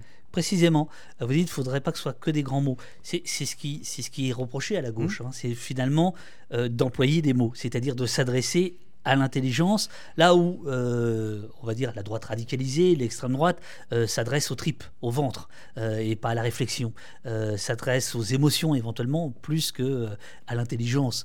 On partage souvent les choses comme ça. sauf que ce que l'on voit, c'est que ce qui, ce, qui, ce qui gagne, c'est effectivement c'est les tripes, c'est l'émotion. Euh... Ce que j'ai dit, ça prend en tripes, pardon, mais euh, la question de, du calvaire qu'on subit pour le porte-monnaie quand on passe à la caisse du supermarché, ça prend en tripes. Euh, la question, je vous parlais des contrôles discriminatoires. Euh, quand, au cœur du, du Val-Fouré, dont je suis l'élu, quartier de Mantes-la-Jolie, un jeune, à raison de la couleur de sa peau, peut être contrôlé 7, 8, 10 fois dans la même journée, alors que moi, je n'ai jamais, on n'a jamais contrôlé mon identité, jamais quand j'étais adolescent. bon, bah ça, ça prend en tripes parce que c'est des réalités vécues et subies par nos concitoyens. Quand je parle des passoires thermiques, du fait qu'aujourd'hui il y a des logements insalubres, qu'on laisse des gens vivre dans des conditions indignes, qu'il y a des bailleurs sociaux qui remplissent pas du tout leurs obligations, ça, ça prend en trip. Donc je crois pas. Moi, je parle aux deux. Je parle à l'intelligence des gens, puis à ce qu'ils vivent, et, avec un certain nombre de choses extrêmement, extrêmement concrètes. Après, oui, moi je crois aussi que on gagne toujours à parler à l'intelligence d'un peuple collectivement, plutôt qu'à essayer d'alimenter les bas instincts. Et d'ailleurs, euh, j'en veux pour preuve sur la question migratoire euh, qu'on est un des pays qui surestime le plus le nombre d'étrangers vivant dans la population. Ça montre qu'on a un débat public qui est complètement englouti sous des fantasmes. vous pouvez rappeler les chiffres? Il y a, euh, en gros, entre la réalité d'étrangers euh, dans la société, du nombre d'étrangers dans la société et ce que les gens en perçoivent quand on les interroge, il y a 15 points d'écart, je crois. J'ai plus le chiffre exact en tête, je suis pas très doué avec les chiffres, j'étais très mauvais en maths. Mais, mais, mais c'est ça la réalité, c'est-à-dire qu'on voit plus d'étrangers qu'il y en a vraiment dans la société. Parce que le débat public, il est matricé par. Il représente 25%, alors qu'il représente 10. Parce que le débat public, il est euh, complètement matricé par Le Pen. Je, l'évoquais dans, dans plusieurs de mes interventions, mais quand Laurent Fabius a dit dans les années 80, le FN pose les bonnes questions sans apporter les bonnes réponses. Il avait tort. Le FN ne pose pas les bonnes questions.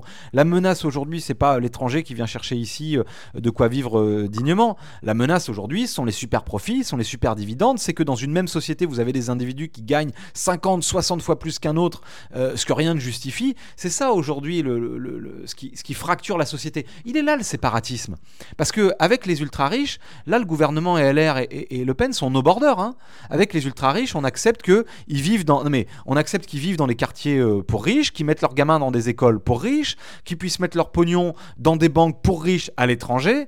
Euh, c'est ça le vrai séparatisme, c'est ça le vrai communautarisme aujourd'hui. C'est ça qui fracture aujourd'hui la République. Moi, je suis pour l'unité euh, du, peuple et de la nation et pour qu'on forme une même communauté nationale. Mais ce qui menace aujourd'hui l'unité nationale, c'est pas ceux qui pratiquent telle ou telle religion dans le respect d'ailleurs des lois de la République. C'est pas celles et ceux qui mangent je ne sais quoi ou qui vivent dans tel quartier populaire. Ce qui menace l'unité de la République, ce qui la fracture, c'est le séparatisme des ultra-riches. C'est le séparatisme de ceux qui accumulent les richesses, s'accaparent les ressources euh, et, refusent de consentir à partager avec le plus grand nombre. C'est ça qui mine l'intérêt général aussi excellent. À part la, fermeture de bouche à la fin, un petit, un petit peu brutal, si je, si je peux me permettre, mais, mais, mais sinon, excellent excellent. J'ai clippé, euh, Pauline, tu me diras si ça, si ça fonctionne. Euh, vous regardez souvent votre téléphone, euh, d'ailleurs on vous le reproche. Hein. Pardon, je regarde si j'ai des nouvelles de, de l'accord entre, entre LR et... Alors c'est quoi les nouvelles Je regarde. allez, regardez, regardez. Là, on, ne voit pas, on ne voit pas votre écran puisque cette caméra qui filme ne filme pas en ce moment J'ai rien à cacher. Donc non, voilà. je regarde. Mais dites-nous s'il y a du neuf, quoi, on ne sait jamais. je regarde, je regarde.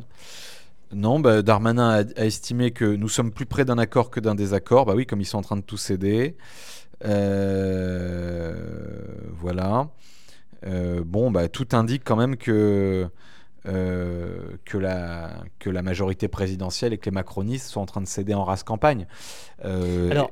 Et donc moi, je vais en appeler. D'ailleurs, j'ai fait une interview au Monde qui va sortir dans, dans la matinée. Euh, dans laquelle aussi j'en appelle aux, consciences humanistes qui peuvent rester dans la majorité présidentielle en disant on est d'accord sur rien, mais quand même, souvenez-vous de pourquoi vous avez été élu. Si Macron, si Monsieur Macron est à l'Élysée et retourné à l'Élysée après 2022, c'est parce que des millions de gens se sont dit bon, euh, Le Pen et les racistes, quand même, on peut pas avoir ça. Et donc ils ont mis un bulletin de vote Macron dans l'urne en se bouchant le nez. Euh, d'ailleurs, je me souviens qu'entre les deux tours de l'élection présidentielle, les macronistes disaient mais on a des valeurs communes avec la gauche, avec les électeurs de Mélenchon, de Jadot, de Roussel, de Hidalgo. Bon bah il serait temps que quand même ils se, montrent dignes de ce barrage républicain, euh, à minima qu'ils s'en montrent dignes. Je leur demande même pas d'appliquer notre politique en matière d'immigration. Je sais bien qu'ils sont pas d'accord avec ça, mais qu'au moins ils n'aillent pas dans l'horreur sur laquelle ils sont en train de s'aligner. L'horreur, c'est Berger et sa préférence nationale. Normalement, on fait jamais, jamais de jeu de mots, mais c'est Crapouillot qui pose. C'est tentant. Ouais, c'est tentant quand même. Bah, moi, il faut rappeler ce qu'elle a dit et, ce que ça signifie en fait? Bah, Aurore Berger, elle a dit qu'on pouvait, en gros, hein, je le résume, appliquer la préférence nationale aux, allocations, euh, aux prestations sociales. Euh, et je veux dire une chose quand même. Euh, je ne sais pas si Marine Le Pen gagnera la prochaine présidentielle et je vais tout faire pour que ce ne soit pas le cas. Mais je sais que si elle gagne, Madame Berger sera ministre de Marine Le Pen. Euh, qu'il y a un certain nombre de gens là dans la Macronie qui, euh, je ne sais pas s'ils ont vrillé ou s'ils ont toujours été comme ça, mais qui sont euh, prêts à servir le lepénisme. Ils le servent idéologiquement, on, voit dans, on le voit dans ce qu'elle dit, Euh, et donc, euh, je vois pas ce qui empêcherait Aurore Berger euh, demain d'être ministre de Jordan Bardella et de Marine Le Pen. C'est dramatique quand même pour des gens qui se sont présentés comme euh, le camp de la raison, le centrisme, la modération, le dépassement des clivages, etc., etc. S'aligner à ce point sur les positions de l'extrême droite, c'est quasiment effrayant. Ça dit quelque chose aussi de la période historique dans laquelle nous sommes, de l'absence complète, ça aussi j'en ai parlé lundi dernier, de boussole. Moi, je demande pas aux macronistes d'être d'accord avec moi. Je sais pourquoi je les combats, je sais pourquoi ils ne sont pas d'accord avec moi. Mais quand même, une petite boussole républicaine. Enfin, même Sarkozy et Hortefeux sont pas allés aussi loin que ce qu'ils s'apprêtent à faire là, les macronistes. Bon, c'est quand même, euh, ça dit quelque chose de, de puissant. Peut-être parce que Hollande a fait la déchéance nationale euh, Oui, euh, moi, de je- la nationalité entre temps. ça, c'était une faute politique et morale dramatique de la part de Hollande. C'est reprendre une proposition historique de l'extrême droite qui fracture la société. Euh, qui est en violation complète de toutes les valeurs humanistes qui normalement sont intrinsèques à la gauche. Avoir fait ça a, ouvert les vannes, oui, bien sûr. Euh, moi, j'en veux beaucoup à François Hollande, Bernard Cazeneuve, Manuel Valls. C'est pour ça que leurs leçons de gauche aujourd'hui, franchement, euh, je pense qu'ils peuvent se les garder et qu'ils ont fait plus de mal à la République et à la gauche euh, que bien de leurs prédécesseurs. Alors, tout à l'heure, vous avez dit, avec raison, si vous voulez que je refasse un café, il n'y a pas de souci, hein, vous me le dites. Ouais, je veux bien après. Ah, ouais, ah bah voilà. mais- alors mais- comme ça- je suis- alors moi, je- je m'adapte. Hein. Bah, bah, j'ai- j'ai l'impression. Euh, donc, euh, je vais aller faire un café et comme je vais vous poser une question qui a mis une réponse longue, c'est parfait. je vais m'en faire un aussi. Malin. Vous allez rester tout seul euh, face. Alors voilà, ça, c'est le- plan large, ça c'est le plan serré. hein, je peux vous regarder, dire salut Et- à tous. Et ça, oui, oui, il y a du monde. Et ça, c'est une caméra, c'est une nouvelle caméra euh, qui montre euh, l'ambiance dans laquelle nous sommes. J'espère que tout le monde n'a pas fui. Ah non, au contraire. Non, non, au contraire. Non, non, il y a des gens qui. euh, non, non, non, non, il y a du monde, il y a du monde, il y a du monde. Non, non, non, c'est impeccable. Euh, euh, Qu'est-ce que je voulais vous dire? Oui, voilà.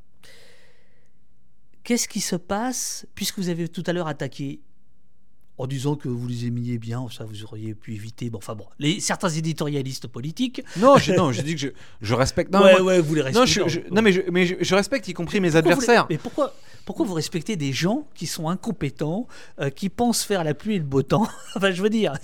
Non, mais, non, mais ce que je veux dire, je, je, c'est- c'est-à-dire que je distingue deux choses. Il y a des gens avec qui je ne suis pas d'accord, mais que je respecte. Moi, Bien j'ai, sûr. j'ai des bons amis de droite. Je- j'en, fais la confidence ici. Euh, moi, moi, je mets une Ah, limite là- sur l'extrême droite. Non, mais, non, mais je, mets, je mets une limite sur droite parce que je considère que moi, je pourrais pas euh, nourrir des sentiments d'amitié, d'affection avec quelqu'un qui euh, ne partage pas euh, des valeurs minimales que sont le fait qu'on refuse le racisme, la haine de l'autre, l'homophobie, le sexisme, etc. Bon, ça mis à part, j'ai des amis qui sont pas d'accord avec moi. Et c'est ce que j'aime dans la démocratie, c'est qu'on s'engueule. Et d'ailleurs, moi, je crois au clivage. Je crois au clivage, y compris dur. L'Assemblée nationale, par exemple, ça doit être un lieu de confrontation des idées. Ça veut pas dire qu'on ne se respecte pas. Ça veut dire que c'est ça qui a construit la République. C'est parce que des gens se sont affrontés durement dans les mots, évidemment, euh, qu'on a pu aussi parfois faire naître un certain nombre de, de- de grandes idées, de belles avancées. Euh, la République, la, sociale, euh, la sécurité sociale, elle s'est pas faite comme ça par, le, par la discussion gentille. Tout ça procède aussi de lutte, de lutte sur le terrain, de lutte dans les mouvements sociaux, etc. Non, ce que je voulais dire, parce que je veux pas choquer non plus, c'est que j'ai du respect pour mes adversaires politiques euh, quand ils s'assument comme tels. Donc moi, un, éditorialiste du Figaro, on sait où il habite. Donc je veux dire, j'ai du respect parce que il incarne une tradition idéologique qui est celle de la droite, euh, réactionnaire, conservatrice, et il y en a toujours eu Bien sûr. une. Et, et moi, je suis de gauche. euh, je préfère d'ailleurs débattre avec quelqu'un de droite qu'avec quelqu'un qui raconte. C'est ça que j'aime pas chez les macronistes. Ils donnent le sentiment qu'ils sont nulle part, que les idées, que deux siècles de république qui ont matricé le débat démocratique, tout ça n'existe pas. Moi, je me sens l'héritier d'une histoire qui m'oblige. L'histoire de la gauche, l'histoire de ce qu'on appelle le progressisme, euh, l'histoire des luttes euh, antiracistes, sociales, féministes, écologistes. Bon, et que tout ça nourrit ma réflexion et tout ça m'oblige. Quand on entre à l'Assemblée nationale, on entre avec un lourd bagage. hein. Même quand on a euh, 33 ans, comme c'est mon cas, euh, euh, c'est pas, on rentre pas seul. Euh, On rentre accompagné. Voilà. du Christ. Non mais ouais. non mais voilà, moi je mais par exemple je euh, je, sais ce que je dois euh, euh, comme conscience de gauche à mes grands-parents. voilà, on est matricé par quelque chose, par un environnement, même quand on n'est pas d'accord avec des gens. En revanche, ce qui, ce qui m'insupporte, c'est quand on fait croire qu'on a une vision objective des choses. Moi, je suis pour la subjectivité. Tout est subjectif. On a toujours des prismes idéologiques. C'est beau les idéologies. J'en ai marre qu'on dise vous êtes idéologue. Oui, moi j'assume. J'ai une réflexion qui est nourrie par une vision du monde, par une vision de la société, par une lecture philosophique du monde tel qu'il est, tel que je voudrais qu'il soit. Euh, mais je respecte ceux qui n'ont pas la même vision que moi. Pour autant qu'ils veuillent bien euh, l'assumer. Ce qui m'agace en revanche, oui, je dois le dire, c'est euh, les commentaires qui méconnaissent la réalité parlementaire. Et donc c'est quand des gens m'expliquent que je me suis allié avec l'extrême droite, c'est profondément malhonnête. Et je le combats. Alors justement, c'était là où je voulais vous amener. Vous êtes fort, vous êtes fort. Euh, C'est sympa. Non, non, non, si, si, si, si. Euh, Je vous taquine un peu, c'est normal, hein, sinon on s'emmerderait. Mais euh, justement, tout à l'heure, vous avez expliqué qu'il y avait des, des- des éditorialistes politiques, des journalistes politiques spécialisés dans, dans la vie parlementaire qui vous ont posé une question euh, euh, étrange de, de, de béotien euh, euh, sur euh, eh, où est le texte de la motion de rejet. Et vous avez bien expliqué qu'il n'y avait pas de texte. Bon, voilà. Et alors justement, je vous propose qu'on fasse, pendant que je vais vous faire du petit café, euh, faire un petit moment d'éducation populaire. La CMP, qui est en Oui. train, de- euh, qui se réunit à 17h, mais en réalité, il y a des conciliabules depuis euh, à peu près lundi dernier, mais manifestement ce week-end, ça a chauffé. Il y a eu beaucoup de déjeuners, de dîners. On mange plusieurs fois par jour à, à Matignon. Là, il semblerait, enfin, ça n'arrête pas de manger, de faire des goûters, des thés, des trucs, des machins. Est-ce que vous pouvez nous dire exactement comment ça fonctionne, de ce que vous en savez Et par ailleurs, vous avez fait un tweet euh, qui, pose un peu question parce que avait euh, vous avez dit convocation reçue. Euh, donc on avait l'impression que vous faisiez partie de la commission. J'en fais partie, comme suppléant. Ah, comme suppléant, d'accord. C'est suppléant, j'ai le droit Attendez, de parler. attendez, moi je vais faire du Je café. vais- Je, vous- je expliquer. vous écoute. hein. Je le dis, comme suppléant, j'ai le droit de, de tout faire sauf de voter, puisque vote 7 députés, 7 sénateurs. Juste avant de vous répondre sur la, la réalité Votre du... tasse c'est celle-là, vous inquiétez Ouais, pas. pas, de- pas de souci. Sur la réalité d'une commission mixte paritaire, euh, je veux préciser qu'effectivement, on avait la, vous avez parlé des conciliabules, on avait euh, il y a quelques années euh, la dictée de Bernard Pivot, on a la dictée d'Éric Ciotti, là, qui lui-même prend la dictée de Marine Le Pen. Et ça donne. Ah ça, vous l'avez pas, vous l'avez pas testé. Euh, je me mets là pour vous ayez l'air ouais. moins, moins seul. Vous l'aviez, vous l'avez pas testé sur Twitter celle-là? Non, bah, je l'ai fait, je l'ai fait en avant-première chez vous, elle elle est m'est venue comme ça. Bon, il faut bien qu'on trouve un peu matière à, À rigoler. rigoler un peu dans, dans- dans cette horreur. Alors, qu'est-ce que c'est qu'une commission mixte paritaire? En gros, vous savez, le, le Parlement français, c'est deux chambres, le Sénat et l'Assemblée nationale. Normalement, euh, quand un texte est voté au Sénat et à l'Assemblée nationale, là, on a une petite subtilité, c'est que le texte a été rejeté à l'Assemblée nationale, donc la logique démocratique, l'absence de légitimité aurait voulu que le gouvernement retire son texte purement et simplement, quitte à en redéposer un neuf euh, dans quelques mois. Euh, bon, mais normalement, quand il y a deux textes contradictoires entre l'Assemblée et le Sénat, on essaye de mettre d'accord l'Assemblée et le Sénat, donc euh, se réunissent, ce qu'on appelle une commission mixte paritaire, c'est-à-dire 7 députés, 7 sénateurs, répartis proportionnellement en fonction des groupes politiques. Euh, donc là, vous avez, je crois, 5 macronistes, 4 LR, 2 socialistes. Bon, bref, euh, voilà, ils, se réunissent et puis ils essayent de, d'écrire un texte, un nouveau texte, sur la base évidemment de ce qui a été euh, euh, voté dans les, deux chambres. Mais ensuite, c'est pas parce qu'il y a une commission mixte paritaire euh, qu'il n'y a pas de vote de l'Assemblée nationale. Si cette commission paritaire, il y a deux options. Soit elle est euh, ce qu'on appelle conclusive. Merci beaucoup. C'est-à-dire que conclusive, ça veut dire que bah, les, les, euh, tous ces braves gens, euh, plus ou moins braves d'ailleurs, arrivent à se mettre d'accord sur un texte. Il y a une majorité dans cette commission mixte paritaire de 14 membres qui votent pour un texte. Bon, dans ce cas-là, le texte est soumis sans amendement possible à l'Assemblée nationale. Et donc l'Assemblée nationale, elle vote pour ou contre le texte. Euh, S'il est rejeté, il est rejeté. S'il est approuvé, il est approuvé. Jusque-là, euh, les choses sont simples. Si la commission mixte paritaire n'est pas conclusive, c'est-à-dire qu'elle ne se met pas d'accord, eh bien, il n'y a pas de texte euh, soumis à, l'Assemblée nationale, en l'occurrence. Voilà un peu la, subtilité. En revanche, on en parlait tout à l'heure, mais là, ce qui est choquant, c'est que, comme il y a eu une motion de rejet, il n'y a pas de texte de l'Assemblée nationale à proprement parler. Euh, donc la logique aurait voulu que le gouvernement retire, euh, retire son projet. Or, il a choisi, euh, depuis le départ, parce qu'il avait envisagé cette éventualité en réalité, il a choisi depuis le départ de confier d'abord au Sénat le soin d'écrire le texte, et donc d'avoir un texte écrit par la droite euh, dure, euh, par la droite radicalisée, par la droite réactionnaire, appelez ça comme vous voulez. Et donc c'est de ce texte-là dont, dont ils débattent.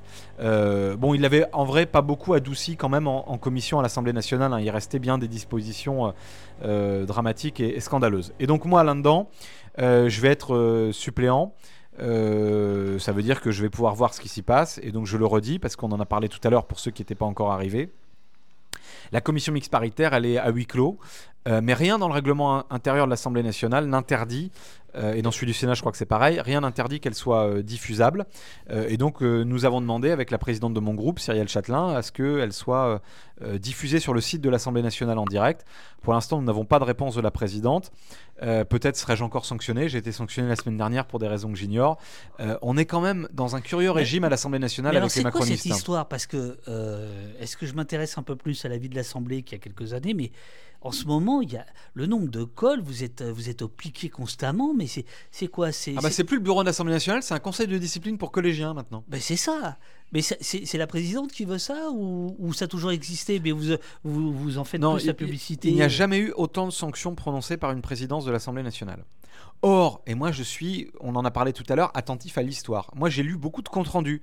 Parce que quand je suis devenu député, euh, je me sentais une grande responsabilité. On a une bibliothèque magnifique à l'Assemblée nationale, euh, et donc j'ai lu euh, un certain nombre de comptes rendus de débats parlementaires. Franchement, il y a quelques décennies ou, deux siècles, c'était vif. Hein. Il y a même eu des duels à l'épée, donc je ne crois pas qu'on soit. Vous savez, on dit toujours ah là là, la Nupes, ils sont turbulents, etc. Bon, bah, on, on est aussi porteur d'une certaine révolte qui existe dans la société, et parfois on parle de façon vive. Moi, je pense que j'ai été souvent vif, mais jamais insultant ou excessivement outrancier dans mes propos. et d'ailleurs, la liberté d'expression dans l'hémicycle, c'est un principe fort, quasiment sacré dans, l'Assemblée. Hein. Euh, on ne peut pas être poursuivi en justice pour un propos tenu dans l'Assemblée nationale, par exemple, euh, parce que la liberté de parole des parlementaires est, euh, absolue. sauf que là, on a une volonté des macronistes, finalement, de dépolitiser. Mais parce que, vous savez, on les a appelés des Playmobil dans le précédent quinquennat. Vous avez des gens qui considèrent que la politique, ça doit être résumé à la technique. Hein. C'est la, bonne vieille technique néolibérale. Il n'y a pas d'alternative possible. C'est comme ça et pas autrement. Pourquoi s'embêter à débattre? Et pourquoi avoir des convictions? Euh, bon, bah, nous, on a des convictions et, on les développe. Et, sauf que la présidente de l'Assemblée nationale euh, ne l'entend pas de cette façon-là. Moi, j'ai appris par voie de presse que j'étais l'objet d'un rappel à l'ordre, c'est une sanction symbolique, hein, mais qui, quand même, moi, attache un peu à mon honneur. Être sanctionné par le bureau de l'Assemblée, ça fait pas plaisir, euh, évidemment, parce que ça, dit quand même qu'on aurait eu un comportement problématique. Euh, je n'ai même pas été averti qu'il y avait euh, cette discussion à l'ordre du jour. Je n'ai pas été averti que quelqu'un, je crois que personne n'a demandé de sanction à mon égard avant que ce soit évoqué en bureau, et je ne sais même pas quels sont les faits qui me sont reprochés, donc je n'ai même pas pu m'en expliquer, et j'ai pas de voie de recours possible. Vous admettrez que c'est quand même d'un point de vue du droit, j'ai peut-être des juristes qui nous regarde, euh, n'importe quelle juridiction, fut-elle interne, permet le contradictoire. Même devant un conseil de discipline dans un collège, on peut aller euh, exprimer, expliquer euh, sa version des faits. on, peut, on est ne serait-ce que informé qu'il y a une sanction euh, disciplinaire qui est euh, euh, proposée contre vous. Bon, en l'occurrence, tout ça, plusieurs points qui se suivent, ça forme une ligne.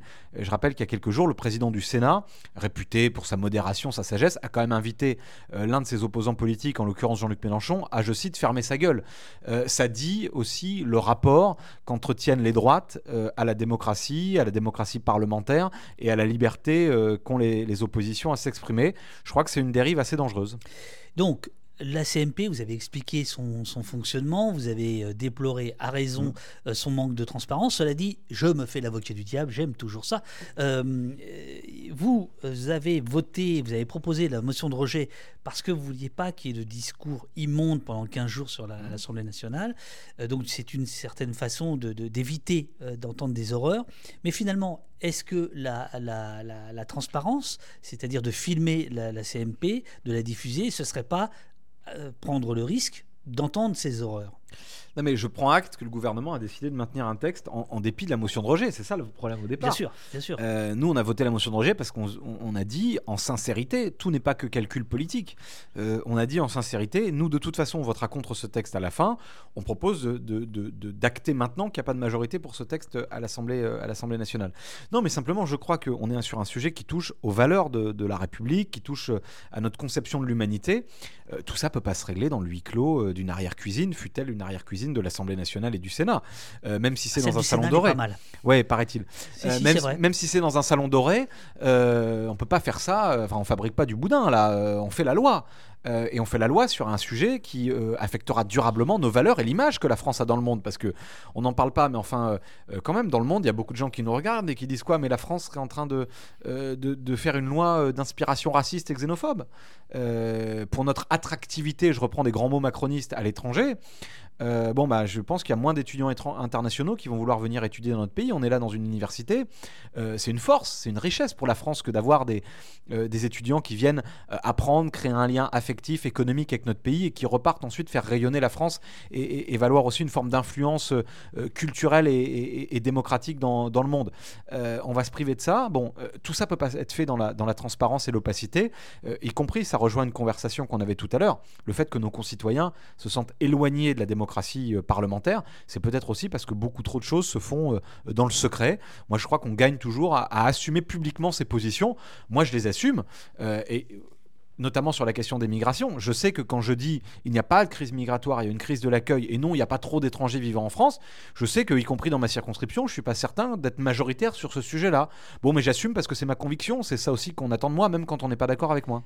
Est-ce que le, ce secret des délibérations, parce que c'est un peu dit comme ça, hein, d'une mmh. certaine manière, euh, c'est pas aussi une façon de, euh, de donner de la liberté euh, aux, aux, sept sénateurs et aux sept députés C'est le le premier point que je, vous pose, c'est-à-dire que, voilà, d'une certaine manière, ils ont une liberté de, parole, ou à l'inverse, est-ce que c'est pas aussi une façon de leur préserver la possibilité de marchander? Euh, Je sais que vous n'avez pas été le dernier. J'ai demandé une commission d'enquête d'ailleurs. Vous avez demandé une commission d'enquête, puisqu'on a entendu dire, euh, il y a eu par voie de presse, pour employer cette belle expression du 19e siècle, par voie de presse, nous avons appris effectivement que quelques députés auraient euh, reçu des bonnes nouvelles euh, concernant de nouvelles casernes de gendarmes. Euh, Il y avait du bon au 19e siècle, hein, Jaurès, etc. Non, non, la fin du 19e a été, assez intéressante, y compris pour la gauche. Ah, bah, bien sûr. mais est-ce que vous pensez que c'est un mélange des deux, c'est-à-dire une liberté de, de conscience, voilà, tout d'un coup, qui serait, qui serait préservée, ou à l'inverse, plutôt, justement, on ne veut pas montrer le boudin politique, la tambouille la plus détestable qui soit? Bon, parlementaire est libre, y compris quand il s'exprime publiquement. Moi, je ne me suis jamais senti euh, sous contrainte ou opprimé euh, lorsque je m'exprimais euh, publiquement. D'ailleurs, on est même encore plus libre quand on peut prendre à témoin les citoyennes et les citoyens. mais effectivement, il y a un rapport de ce gouvernement, mais pour être honnête, d'un certain nombre de ses prédécesseurs aussi, un rapport contrarié, pour le dire poliment, à la séparation des pouvoirs et à l'indépendance du Parlement. Je rappelle qu'il y a une rare et quelques bonnes dispositions dans la Constitution de la Ve République, et notamment le fait qu'il n'y a pas de mandat impératif, c'est-à-dire que les parlementaires légifèrent souverainement, en leur âme et conscience, librement, euh, et ne, ne, peuvent pas être l'objet de pression ou de chantage. Bon. Euh, sauf que là, c'est tout le contraire, euh, puisqu'on apprend qu'on promet des casernes de gendarmerie en échange du soutien au texte immigration, par exemple, et je ne sais pas ce qu'on va découvrir encore dans les, dans les jours qui viennent. Donc vous avez grave. Vous avez demandé une commission d'enquête qui n'aura pas lieu parce qu'on va pas vous l'accepter. Moi, j'ai proposé une commission d'enquête. L'avantage d'une commission d'enquête, c'est que c'est transpartisan. Ça veut dire que c'est transparent. Il y a des gens de la majorité, de l'opposition, et puis euh, on auditionne et ça permet de voir est-ce qu'il y a vraiment eu des pressions exercées sur des parlementaires, euh, notamment de LR, pour soutenir ce texte? Euh, si des pressions ont été exercées, ont-elles été demandées et soutenues par le ministre de l'Intérieur, ou est-ce que c'est une initiative uniquement de son cabinet? Est-ce qu'il y a un système généralisé sur tous les textes ou pas? Bon, ça, ça pose la question. Et moi, je ne préjuge pas de la réponse. D'ailleurs, j'ai employé le conditionnel dans, le, dans ma demande de commission d'enquête parce que euh, je suis le petit-fils euh, d'un professeur de lettres classiques euh, et donc je fais attention à la façon dont j'utilise la langue française. Voilà, à la réponse de tout à l'heure à laquelle vous n'avez pas. Donc je dis, si ces faits sont avérés, ils sont extrêmement graves. Moi, j'ai tendance à croire que ce gouvernement a une pratique très euh, il, s'embarrasse peu, à vrai dire, euh, des règles de la démocratie parlementaire. Il s'embarrasse assez peu des usages euh, démocratiques et, parlementaires qui ont cours normalement depuis deux siècles à l'Assemblée nationale. Donc je suis inquiet. En tout cas, je ne lui fais pas confiance pour respecter l'indépendance des parlementaires. Donc cette commission d'enquête permettrait d'établir la vérité. Alors, ce qui était assez amusant, c'est que visiblement, il y a eu un problème d'amateurisme au sein du cabinet du ministre de l'Intérieur, puisque oui, ils ont confondu les députés. Des députés. Ils ont confondu euh, Philippe Brun et Fabrice Brun. Voilà, et c'est comme ça que les, choses sont, un peu sont un peu sorties. Mais est-ce que c'est pas euh, pour reparler de cette confiscation euh, de la de, de la parole citoyenne, etc. Est-ce que c'est pas aussi le problème des députés euh, qui euh, passent leur temps, euh, pour partie, pour certains d'entre eux, entre leur circonscription, d'ailleurs certains passent plus de temps dans leur circonscription qu'à l'Assemblée, c'est-à-dire cette idée qui est très ancienne, mm. mais qui a l'air, à l'heure d'aujourd'hui, semble, enfin moi me semble un peu désuète, cette idée que vous représentez des circonscriptions et que eh ben, finalement pour être réélu, il faut effectivement un nouvel hôpital ou des subventions ou une nouvelle caserne de gendarmerie. Donc comme comme ça, eh ben, le marchandage, il peut fonctionner parce Mm. que c'est du donnant-donnant.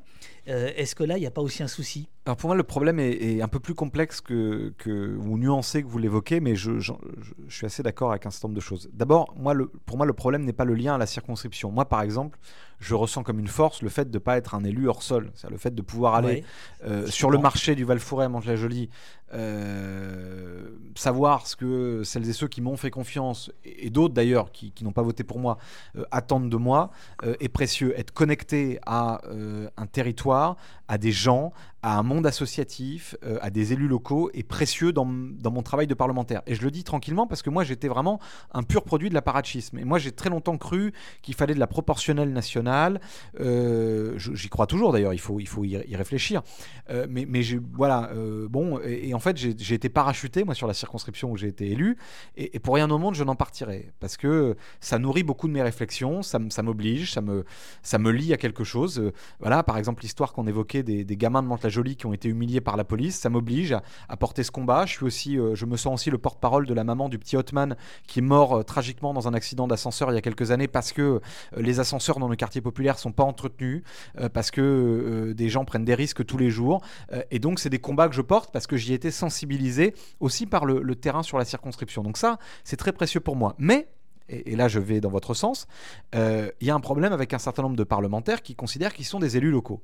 Euh, moi, je suis l'élu d'une circonscription, mais je ne, suis pas, je ne me substitue pas au maire, au conseil départemental ou au conseil régional. Chacun doit faire son job. Le, boulot du député, c'est pour ça, par exemple, moi je suis opposé au retour de la réserve parlementaire qui est une enveloppe d'argent à distribuer aux associations ou aux collectivités. Le travail du député, c'est pas d'être un, ma- un- un- un maire surpuissant sur les communes de sa circonscription. Le travail du député, c'est de faire la loi de contrôler l'action du gouvernement. Donc on est l'élu d'une circonscription, mais on est représentant de la nation dans son ensemble. Et donc on ne légifère pas en fonction d'intérêts locaux, mais en fonction de ce qu'on croit être l'intérêt général l'intérêt de l'ensemble du peuple français.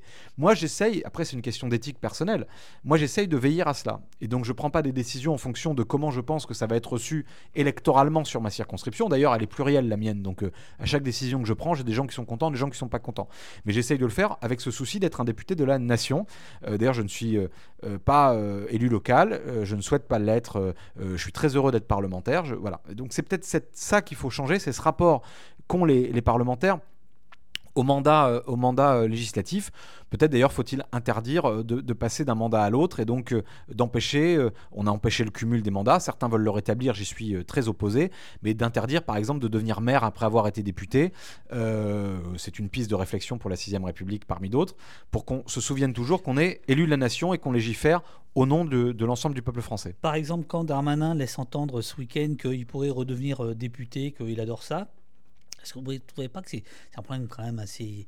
euh, C'est-à-dire qu'il a la place au chaud, quoi. C'est-à-dire que s'il n'est plus ministre, il, il redevient député et Non mais il dégage l'autre. euh, Les électeurs de sa circonscription l'ont élu euh, en 2022 et, et ministre c'est pas un mandat, ministre c'est une fonction qui est attribuée par le président de la République. Euh, moi je souhaite qu'il y ait euh, des votes de confiance qui soient organisés au Parlement sur chaque ministre, comme ça se fait dans d'autres démocraties. C'est-à-dire nous non seulement il n'y a plus de vote de confiance, mais en plus le vote de confiance il est global pour le gouvernement. Moi je souhaiterais, comme ça se fait par exemple aux États-Unis, oui. que le Parlement confirme les ministres. C'est-à-dire que chaque ministre passe, soit obligé de passer devant une commission, puis devant l'Assemblée nationale, pour qu'ensuite l'Assemblée l'autorise ou pas à devenir ministre. Là, ce serait euh, utile. Mais en l'occurrence, député, il doit son mandat de député, M. Darmanin, aux électeurs de sa circonscription. Je suis trop respectueux de la démocratie pour dire qu'il ne peut pas le redevenir s'il n'est plus ministre. Euh, mais peut-être faut-il revenir d'ailleurs à ce qui se faisait avant, c'est-à-dire que quand on est ministre, on n'est évidemment plus député, et quand on n'est plus ministre, on repasse devant le suffrage universel. Ce serait pas mal d'ailleurs qu'on n'ait plus effectivement la place automatiquement laissée au chaud, mais que bah, on, est- on quitte le gouvernement, il y a une élection sur sa circonscription, puis comme ça les électeurs de votre circonscription décident de vous faire confiance ou pas, mais c'est les électeurs qui décident. On revient à la CMP. Vous avez encore un peu Ouais. de temps ou pas Ou ça Ouais, quelle heure est-il Il est 10h30 là. Ouais, ouais, bah, j'ai encore un petit quart d'heure. ouais. Un petit quart d'heure. Euh, on est bien chez vous. C'est agréable. Merci beaucoup. C'est très agréable de converser avec vous. Ah. Euh, moi, je vous ai découvert avec le texte et je suis bien content. Et merci d'avoir accepté euh, l'invitation euh, ce matin. Twisted, on, on revient sur, sur l'immigration. Twisted vous demande pourquoi ne pas être allé sur l'aspect financier qui semble être le principal argument de la droite concernant l'immigration, hein, en disant Ouais. l'immigration coûte de l'argent, J'aime pas du tout cet argument. Alors qu'il est si facile à réfuter. Oui, mais alors, alors, oui, je l'utilise parfois sur la défensive. Moi, je l'aime pas pour deux raisons. D'abord parce que je crois qu'en réalité, oui, l'immigration rapporte plus qu'elle ne coûte. Mais alors je vais peut-être en choquer certains, moi je crois qu'elle devrait nous coûter beaucoup plus cher. Parce que moi je défends un, grand service public de l'inclusion. Moi je suis pour qu'on mette des moyens supplémentaires pour aider les gens à apprendre le français, qu'on le construise non pas comme une obligation discriminante pour l'accès à des titres de séjour, mais qu'on permette à chacune et chacun d'apprendre le français dans, de bonnes conditions. Euh, je suis pour qu'on mette plus d'argent pour que celles et ceux qui ont des droits puissent y avoir accès. Aujourd'hui, un bénéficiaire sur deux de la ME n'est pas au courant, euh, ne revendique pas ses droits parce qu'il ne sait pas, parce qu'il n'a pas les, les moyens de, de, de, remplir les documents, etc. Donc, euh, on devrait aussi mettre plus d'argent sur la table pour des l'hébergement d'urgence, pour l'accès au logement, etc. Donc, moi, je souhaite que l'inclusion, que l'accueil nous coûte plus cher. Et on a les moyens de le payer dans un pays aussi riche euh, que la France. Peut-être que si on va euh, taper un peu plus sur les immigrés fiscaux, hein, sur ces exilés fiscaux qui truandent l'argent de, de l'État, peut-être qu'on pourra financer davantage les exilés non fiscaux, les exilés qui ont fui la guerre ou la misère. Ça, c'est le premier point. Je pense que euh, l'immigration... À quel, à quel exilés fiscaux vous pensez? Bah, ceux, tous, les ultra-riches. À, ceux, à ceux qui, ont... financent les, les campagnes euh, présidentielle ou pas? Oui, non mais tous ceux qui ont des, euh, qui ont des, des comptes en Suisse, euh, la, la, fraude fiscale dans notre pays, c'est massif. C'est un vol organisé de l'État face auquel il y a un laxisme euh, insupportable. Si on faisait autant de lois contre l'évasion fiscale qu'on en fait euh, contre les, les, les, exilés tout court euh, qui viennent dans notre pays parce qu'ils fuient la guerre ou la misère, on aurait déjà réglé le problème depuis un moment. Hein. Si on était aussi dur, aussi euh, fort avec les puissants, on y viendrait. Mais donc ça, c'est un, un, premier... Mais pourquoi on ne l'est pas?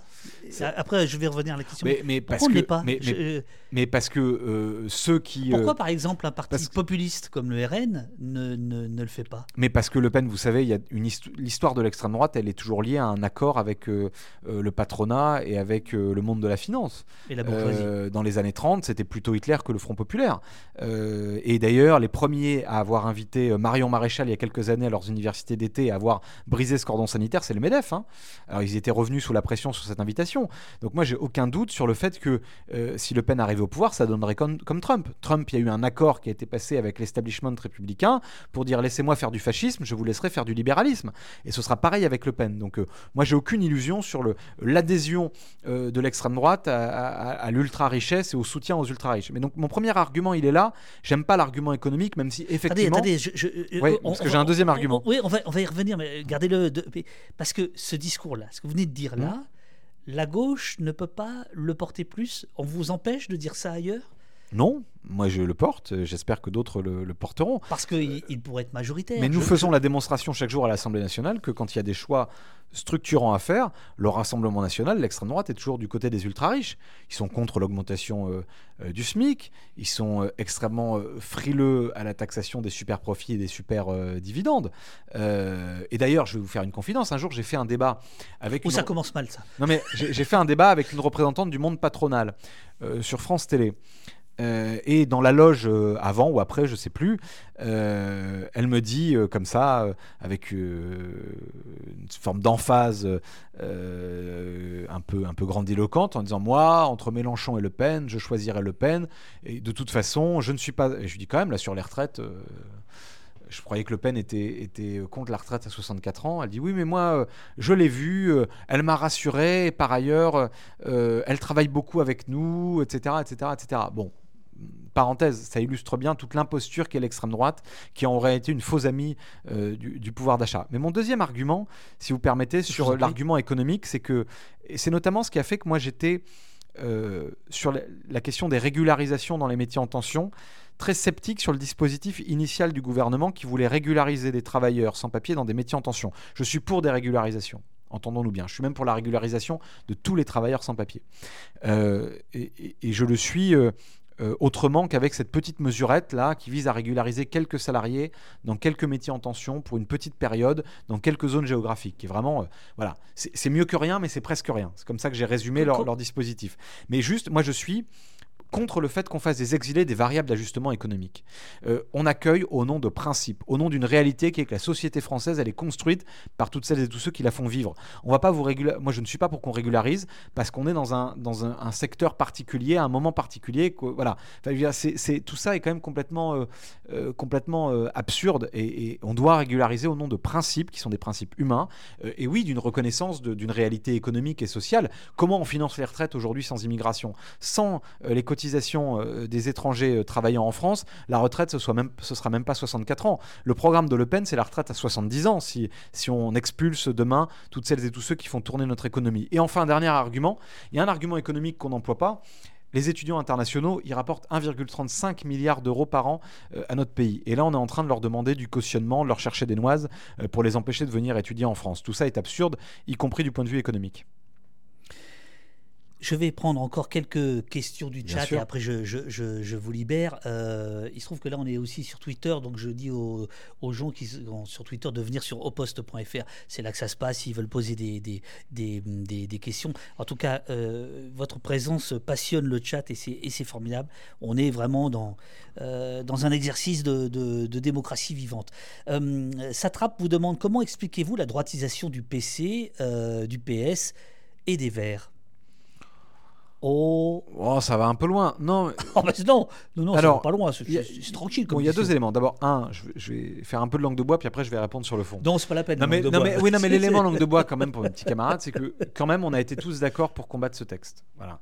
Euh, moi, j'ai très bien travaillé avec euh, euh, André Torigna, Daniel Obono, Andy Carbrat, notamment de la France Insoumise, qui sont chefs de file, avec Elsa Faucillon, qui est chef de file pour le, le groupe communiste à l'Assemblée, avec mes collègues écologistes, avec mes collègues socialistes. Nous étions tous d'accord pour rejeter ce texte. Et honnêtement, sur la question migratoire, il y a dix ans, je ne suis pas certain qu'on aurait fait meeting commun et qu'on aurait voté les mêmes textes à l'Assemblée nationale. Donc il y a du progrès, si je puis dire. Mais ensuite, oui, il y a quand même, et je ne veux pas éluder la question, un sujet beaucoup plus profond où la gauche, ces dernières années, a eu la trouille en fait d'être humaniste.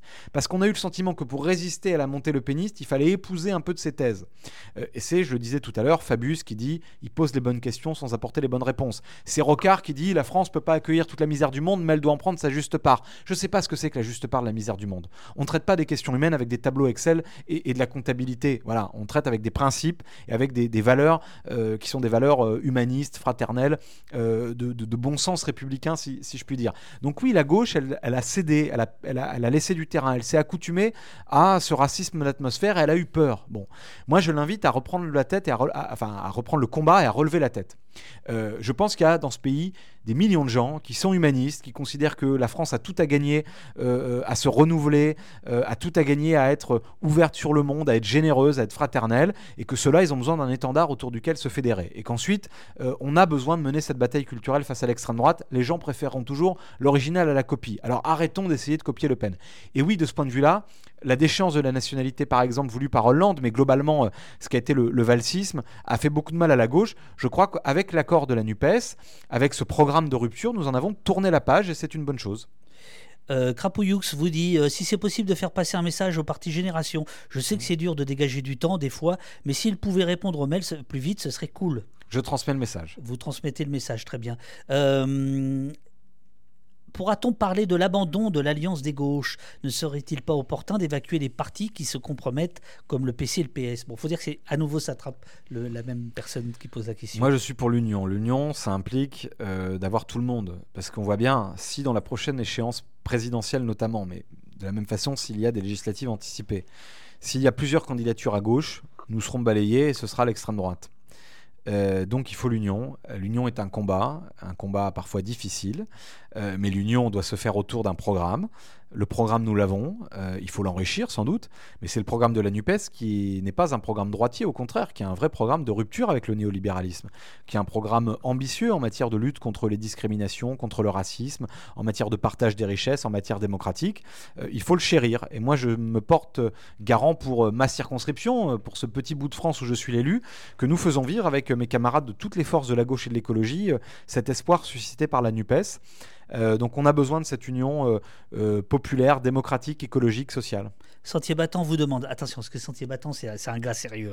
Hein. comment connaît-on la liste de l'ensemble des suppléants, suppléantes de la CMP Je suppose qu'elle sera diffusée sur le site de l'Assemblée nationale et du Sénat dans la journée, mais je vais vérifier. Est-il exact, une question personnelle, est-il exact que vous allez trimballer en, en navette en mini-car euh, du Sénat à l'Assemblée Non, toute la réunion se passera exclusivement à l'Assemblée nationale. D'accord. Pourquoi c'est plus chic c'est... Non, je crois que ça doit faire une fois sur deux. Je sais pas comment ça. c'est quoi, euh, comment quoi ça se décide le- derrière la, puissance invitante c'est, Non, je sais pas s'il y, a- s'il y a un symbole. Je pense que c'est aussi des questions euh, d'organisation. euh, voilà, mais de toute façon, ça ne change pas grand-chose, le lieu où on se réunit.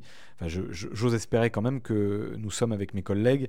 euh, pas déterminés par la pièce dans laquelle on discute, mais plutôt par le contenu de ce dont on discute. Si je vous donne mon téléphone, vous pouvez filmer en direct la, la CMP et, on la met euh, sur au poste ou, ou c'est trop risqué pour vous? Moi, je suis euh, assez respectueux du règlement de l'Assemblée, quand bien même j'ai été sanctionné, et donc je continue à demander, je continuerai à C'est pas demander. demain la veille, la 6 Ju- République. Non mais jusqu'à 17h. non mais je continuerai à demander jusqu'à Bien 17h sûr. euh, la diffusion de cette séance. Non, euh, Non, non, mais nous je- allons voir avec les collègues ce qu'on va faire. Ce qui est sûr, c'est que moi, je, je témoignerai de, de ce que je, de ce que je vois et de ce que j'entends. En revanche, euh, j'ai pas des grands talents de, cinéaste, et donc moi, pendant la CMP, je vais surtout travailler à essayer de, dénicher ce que sont les pièges euh, qu'on nous tend, à essayer de démontrer, euh, y compris à des collègues de la majorité, comment euh, l'alignement du gouvernement sur la droite radicalisée et l'extrême droite est dangereux. Et donc, je vais surtout travailler. Je vais pas y aller faire de la figuration ou juste témoigner. J'y vais comme parlementaire pour tout faire pour empêcher ce mauvais texte d'être transmis ensuite en séance. Et puis, s'il est transmis en séance, je ferai tout pour qu'il soit euh, rejeté. S'il est transmis en séance, c'est donc demain. Oui. Ça, c'est diffusé. Oui. C'est à quelle heure qu'on prenne rendez-vous? Euh, c'est demain après les questions au gouvernement. Les questions au gouvernement sont à 15h, donc vers 16h, 16h30, on, on commencera à examiner ce texte si la commission mixte paritaire aujourd'hui est conclusive. Si elle ne l'est pas, Si elle ne l'est pas, on a gagné, c'est terminé. Après, le gouvernement peut toujours euh, vacances. inventer un nouveau coup de Trafalgar. Oui, euh, mais, le, mais le combat évidemment continue parce que euh, empêcher une mauvaise loi ne suffit pas. Euh, moi, j'ai déposé par exemple un certain nombre de propositions pour le droit de vote des étrangers aux élections locales, pour protéger ce qu'on appelle les mineurs, les mineurs non accompagnés, c'est-à-dire les enfants qui aujourd'hui se voient nier le- la réalité de leur minorité, qui sont maltraités par, par les autorités, pour qu'on ne traite plus dans l'indignité la plus crasse des femmes, des hommes, des enfants dans des camps de fortune euh, dans le nord de la France notamment, mais pas seulement. Euh, donc les combats sur la question migratoire pour la fraternité vont demeurer extrêmement nombreux. Et puis le combat culturel, moral et politique contre l'extrême droite, il ne fait que commencer. Donc j'invite celles et ceux qui euh, nous écoutent, nous entendent, quel que soit le résultat législatif, parlementaire sur cette loi, à s'engager d'une manière ou d'une autre. Le simple fait d'en débattre ce matin avec vous est déjà un engagement très important, mais à mener ces batailles-là parce qu'il y a une grande armée d'humanistes dans ce pays, une grande armée de- de gens qui euh, combattent le racisme et la haine euh, diffusée par l'extrême droite et repris par un certain nombre de, partis politiques.